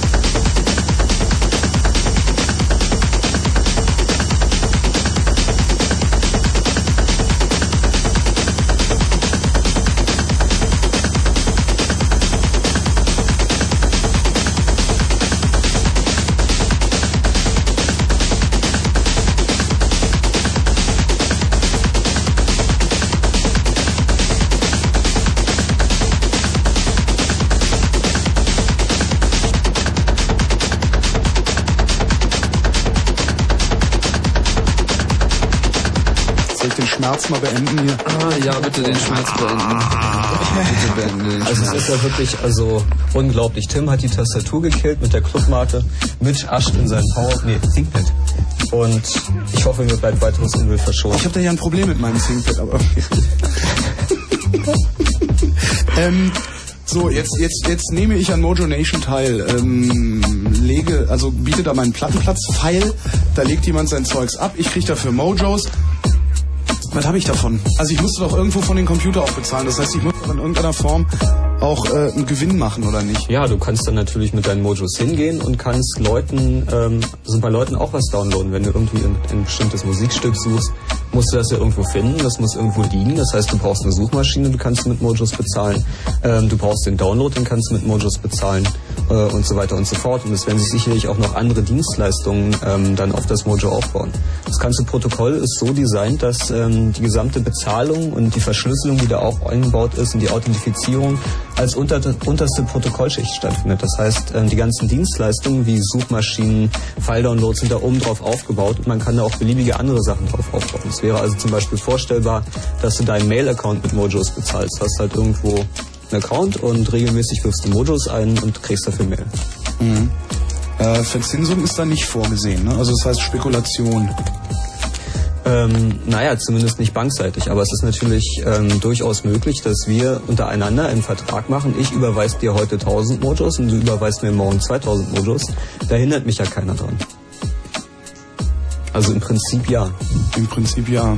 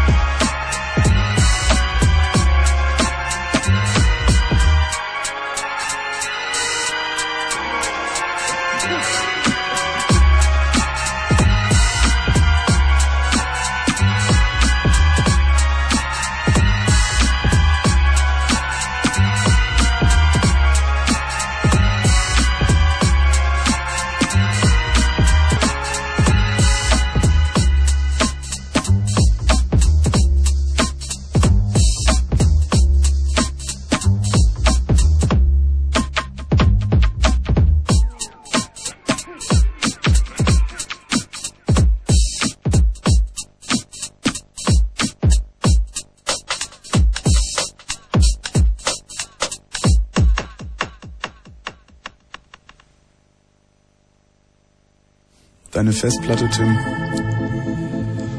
Ähm, Mo Mojo Nation. Ist, äh, äh, ja, wir sind übrigens das Chaos Radio 56 und reden über Peer-to-Peer-Systeme und ähm, geistiges Eigentum und im Moment über Mojo Nation. Äh, der Weisheit letzter Schluss äh, scheint mir das aber nicht zu sein, weil du hast ein neues Wirtschaftssystem, also was, was sich da aufbaut, indem du mit den Mojos zahlst, aber letztlich läuft doch äh, Mojo Nation genauso Gefahr, äh, unter der Spekulation zu leiden, wie, wie das normale Leben äh, äh, auch darunter leidet. Denke ich, also ich gehe ich gehe davon aus, dass äh, die Wurzel allen Übels oder zumindest eine der, der größeren Wurzeln allen Übels Spekulation ist, insbesondere mit Grundbesitz. Ähm, das ist ähm, sicherlich wahr. Und ähm, nur ist es zum Glück so, dass äh, Mojo Nation ähm, zwar nach wie vor ein Markt ist, aber ähm, sehr gute Voraussetzungen als Markt mitbringt. Es gibt sehr, sehr viele Marktteilnehmer, nämlich jeder, der daran teilnimmt, kann sowohl die Dienstleistung erbringen als auch die Dienstleistung in Anspruch nehmen. Mhm. Das heißt, dass es keine Monopolbildung gibt oder keine Oligopole. Und ähm, der zweite Punkt ist, dass die Kommunikation zwischen den Teilnehmern sehr, sehr schnell ist dank Internet. Das heißt, dass ähm, sich die Informationen über die Beschaffenheit des Marktes sehr, sehr schnell ausbreiten. Das ist ja in der Markttheorie sehr, sehr wichtig, weil Mhm. der ideale Markt ein Markt ist, in dem die Information sich unendlich schnell ausbreitet. Und wir sind heutzutage bei 250 Millisekunden einmal um den Globus. Und das ist schon ziemlich dicht dran. Und ähm, zum Dritten ist es auch völlig egal, wo eine Dienstleistung erbracht wird. Und ähm, ja, vielleicht mag es ein bisschen billiger sein, wenn ich einen Server um die Ecke nehme und einer weiter weg ist ein bisschen teurer, aber die Unterschiede sind nicht so gravierend. Das heißt auch, dass das Marktgleichgewicht sehr, sehr leicht hergestellt werden kann. Weil es keine wenig regionale Abhängigkeiten gibt. Mhm. Und ist es, äh, ist es zensierbar oder, oder kontrollierbar oder regulierbar? Einfach der Ähm, Fluss der Information selbst. Der, der Fluss ist- der Information, was, was, was Mhm. gerade im, im normalen Leben auch passiert. Bestimmte Marktinformationen bleiben mir eine bestimmte Zeit lang vorenthalten, sodass ich nicht Mhm. darauf reagieren kann.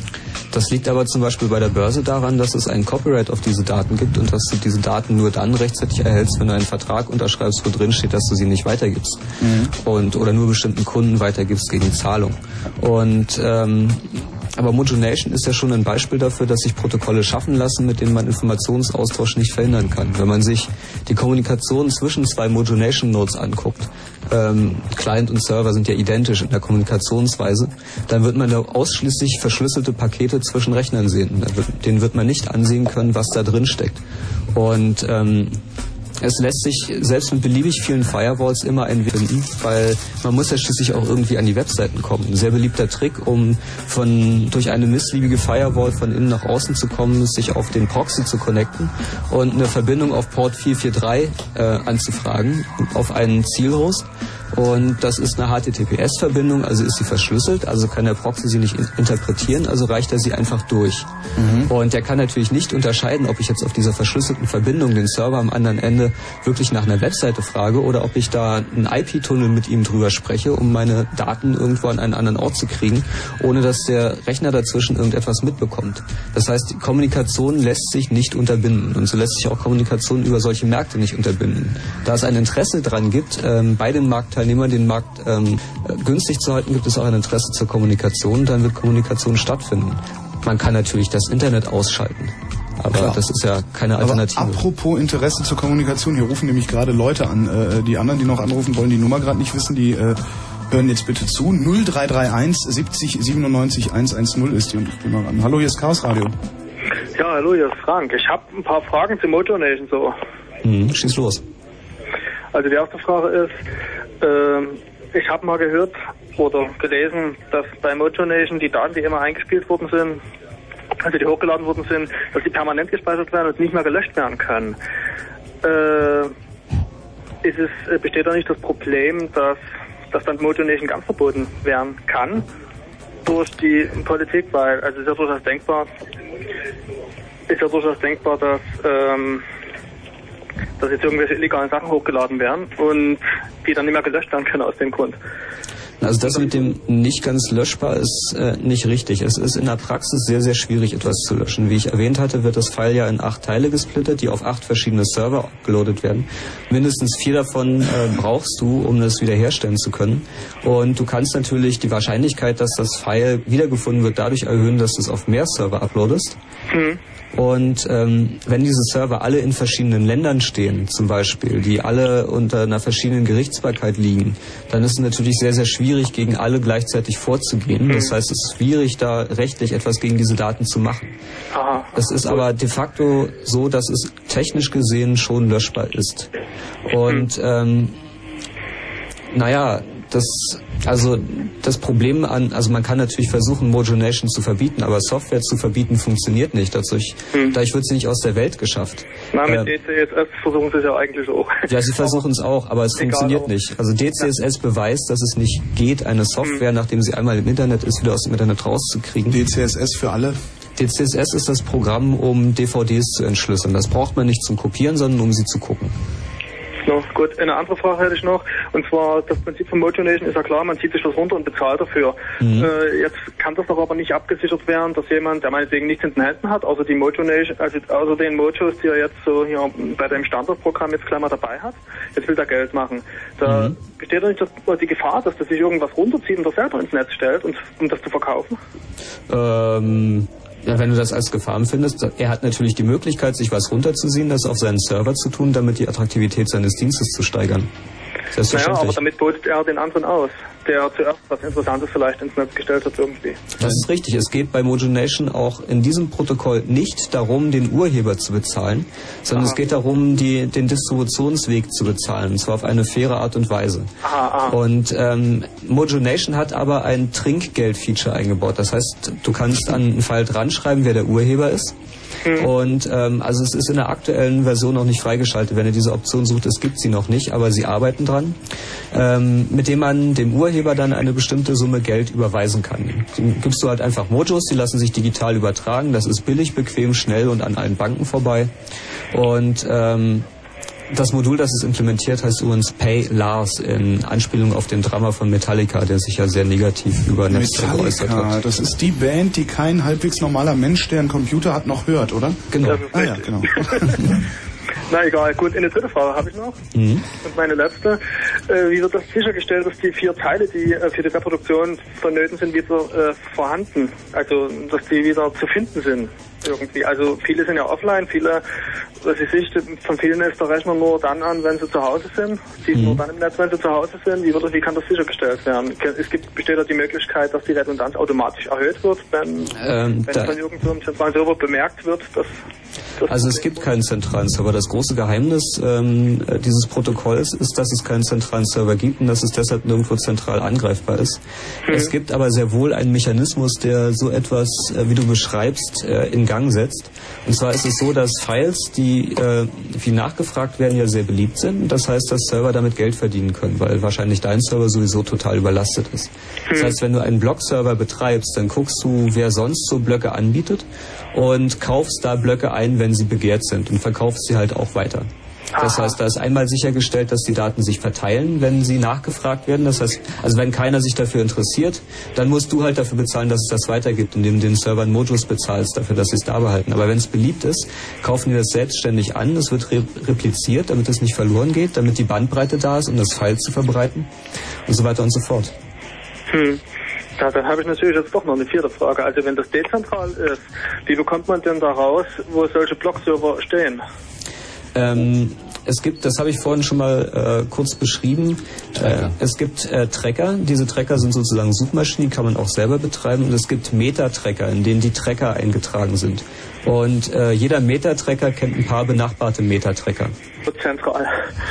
Naja, Also, also irgendeine zentrale Instanz gibt es also doch. nee, es gibt keine dezentrale Instanz. Es kann ja jeder einen Meta-Tracker betreiben. Es gibt so viele Meta-Tracker, wie benötigt werden. Aha. Und jeder kennt seinen Nachbarn. Das heißt, es handelt sich nicht um eine hierarchische Struktur, sondern um eine vernetzte Struktur. Okay, das sind meine Fragen geklärt. Vielen Dank für deinen Anruf. Vielen Dank. Ciao. Ein, ein echtes Peer-to-Peer-Netzwerk. Genau. Tja, dann ist das doch gut, dann benutzen wir das. 0331 70 97 110, 10 Minuten haben wir noch miteinander zu telefonieren. Ach, ich Hier ist keiner. Ja, dann nicht.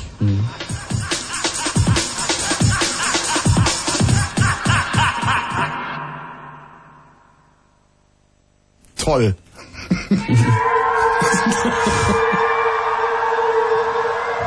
Ja, das ist eine dramatische Pause. Kennst du so? Ja, aber Holger muss jetzt was sagen, damit die Senderausverleuchtung nicht angeht und die Techniker einen Herzinfarkt Genau, kriegen. die Moderatorenfalle nennt man sowas auch ganz gerne. Aber jetzt rufen noch wieder Leute an. Also das rettet mich aus dieser unangenehmen Situation. Guten Abend, hier ist Chaos Radio.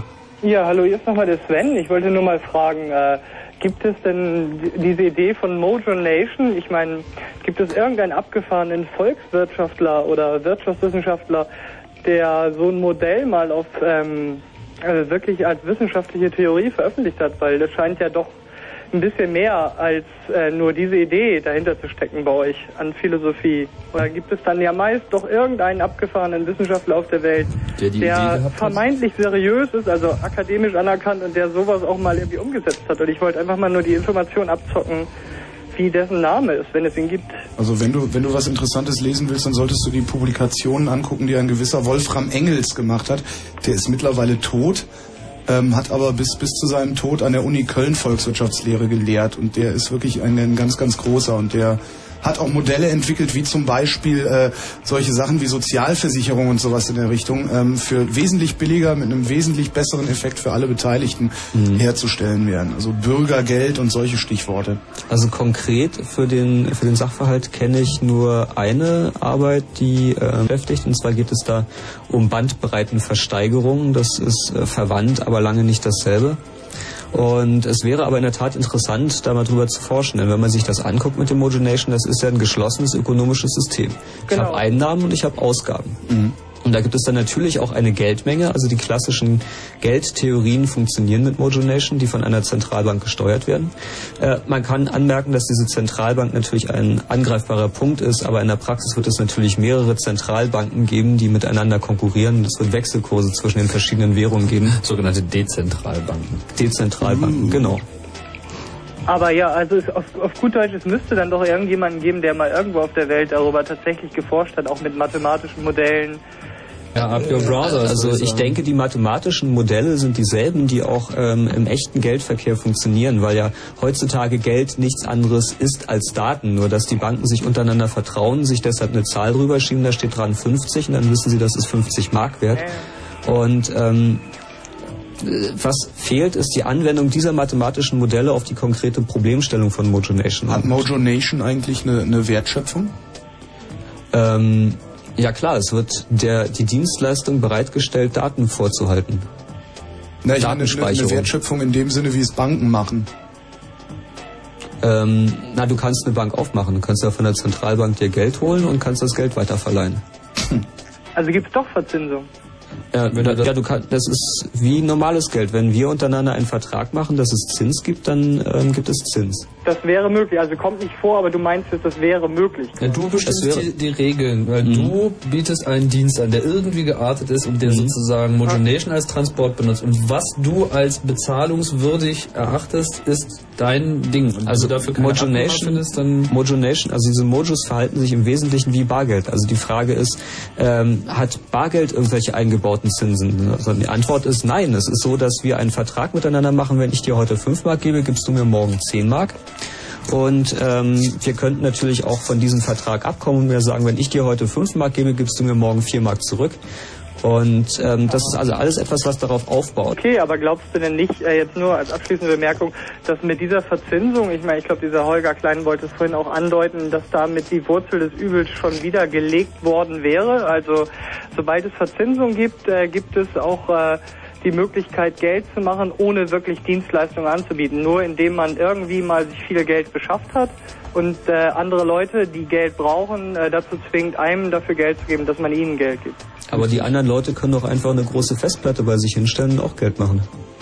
Naja, okay, klar, aber ich also wollte ich mal als kritischen Gedanken einwerfen. Ich bin kein Na, aber die Wissenschaftler, aber ist auf die, jeden die Fall große, richtig. Die große Festplatte muss ich aber auch erstmal haben. Ja. Also die Aber muss ich, ich denke, haben. Also ich die denke, Gefahr diese ist ganzen da. Zins- und Negativzinsdiskussionen so drüber macht, das ist natürlich alles völlig richtig. Aber es ist auf jeden Fall eine Verbesserung des existierenden Modells. Ja, das stimmt schon. Es ist zumindest transparenter. Also und das wird es wahrscheinlich auch immer bleiben. Ne? Na gut, alles klar. Vielen Dank. Ja, wir danken. Ciao. Bitte, ciao. 0331 70 97 110 auch für die paar Minuten.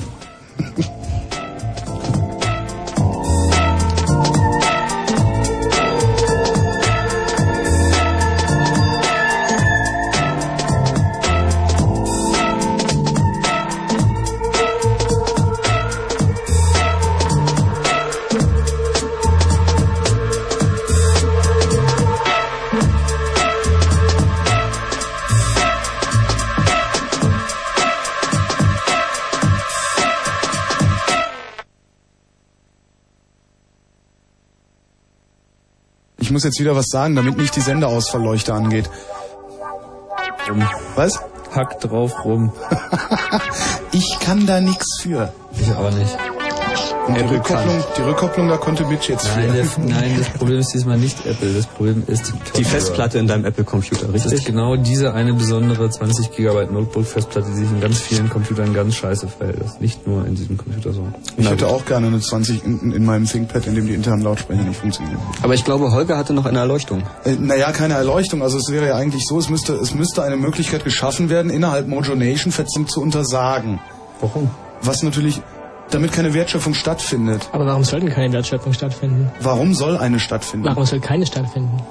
Das ist, Weil irgendwann, weil es irgendwann jemanden gibt, der über so viel, über, über so viel Geld verfügt über, oder über einen so großen Anteil oder einen gro- so großen Teil der Geldmenge, dass er in der Lage ist, auch damit steuernd Das einzugreifen. ist eine Theorie, die du abkupferst bei einer Welt, wo die Ja. Voraussetzungen äh, sehr unterschiedlich sind, weil in dieser Welt nicht, kann nicht jeder einfach, wenn er geboren wird, startet er nicht mit den gleichen Bedingungen, sondern mit höchst unterschiedlichen Bedingungen, wie irgendwie Eigenkapital. das habe ich in Mojo. Nation aber auch. Wo du lebst, nein, das hast du in Mojo Nation nicht wirklich. Auch wenn ich mein ThinkPad da dran hänge mit 2,1 Gigabyte, dann verdiene ich bestimmt nicht so viele Mojos wie du mit deiner 20 Gigabyte Aber du Platte. kannst über dieselben Kanäle anbieten wie jeder andere. Und der hat mehr für seine 20 Gigabyte Platte bezahlt.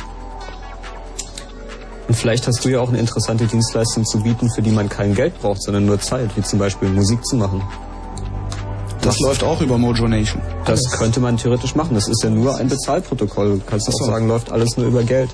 Und ähm, kannst halt einen großen Topf machen und da können die Leute einzahlen und wenn genug zusammen ist, dann veröffentlichst du das Stück. Hat Stephen King zum Beispiel sehr erfolgreich Ja, getan mit seinem Buch. Wie viel hat er denn da zusammenbekommen? Genug, um den zweiten Teil zu schreiben. Ja. Einiges, ja. Was wollte er haben? Wie viel Prozent? 30? Ich glaube, er wollte 75 und es waren dann 80. Mhm. Ganz schön viel. Ja. Ja, wobei man da auch äh, zugutehalten muss, dass Stephen King vorher schon einen Namen hatte. Also das Ja, aber du Arbeit.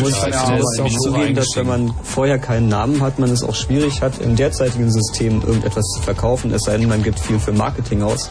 Dann ist es wieder so, der Teufel sche- scheißt auf den großen Haufen und Oder nicht wer man macht die beste. Musik. Ja, gerade ein Anschiss, ne? Nicht, Tim, schäm dich. Was, jetzt bin ich der Böse? Ja, bist du. Ähm, das war Chaos Radio 56. Mitch, lass den Kopfhörer an, dann haben wir auch keine Rückkopplung. das war Chaos Radio 56, die Geburtstagssendung, fünf Jahre Chaos Radio und äh, wie viele Jahre Tim Prittlaff?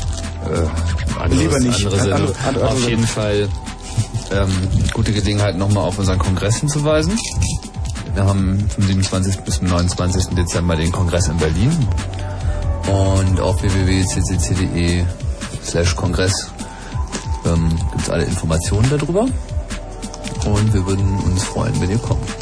Ja, ich komme dann mal. Und wir hatten fest benutzt Mojo Nation. Na, vielleicht sollte man dazu sagen, dass das alles momentan noch sehr, sehr alpha ist. Noch sehr, sehr alpha, das klingt auch schön. Ja, Und nächstes Jahr mal setzt- probieren. Und setzt euren Julius unter die Europa gegen Softwarepatente-Petition, bitte. Genau. Sag noch mal den Link. Petition.eurolinux.org. Gute Nacht. Ciao. Ciao. Tschüss.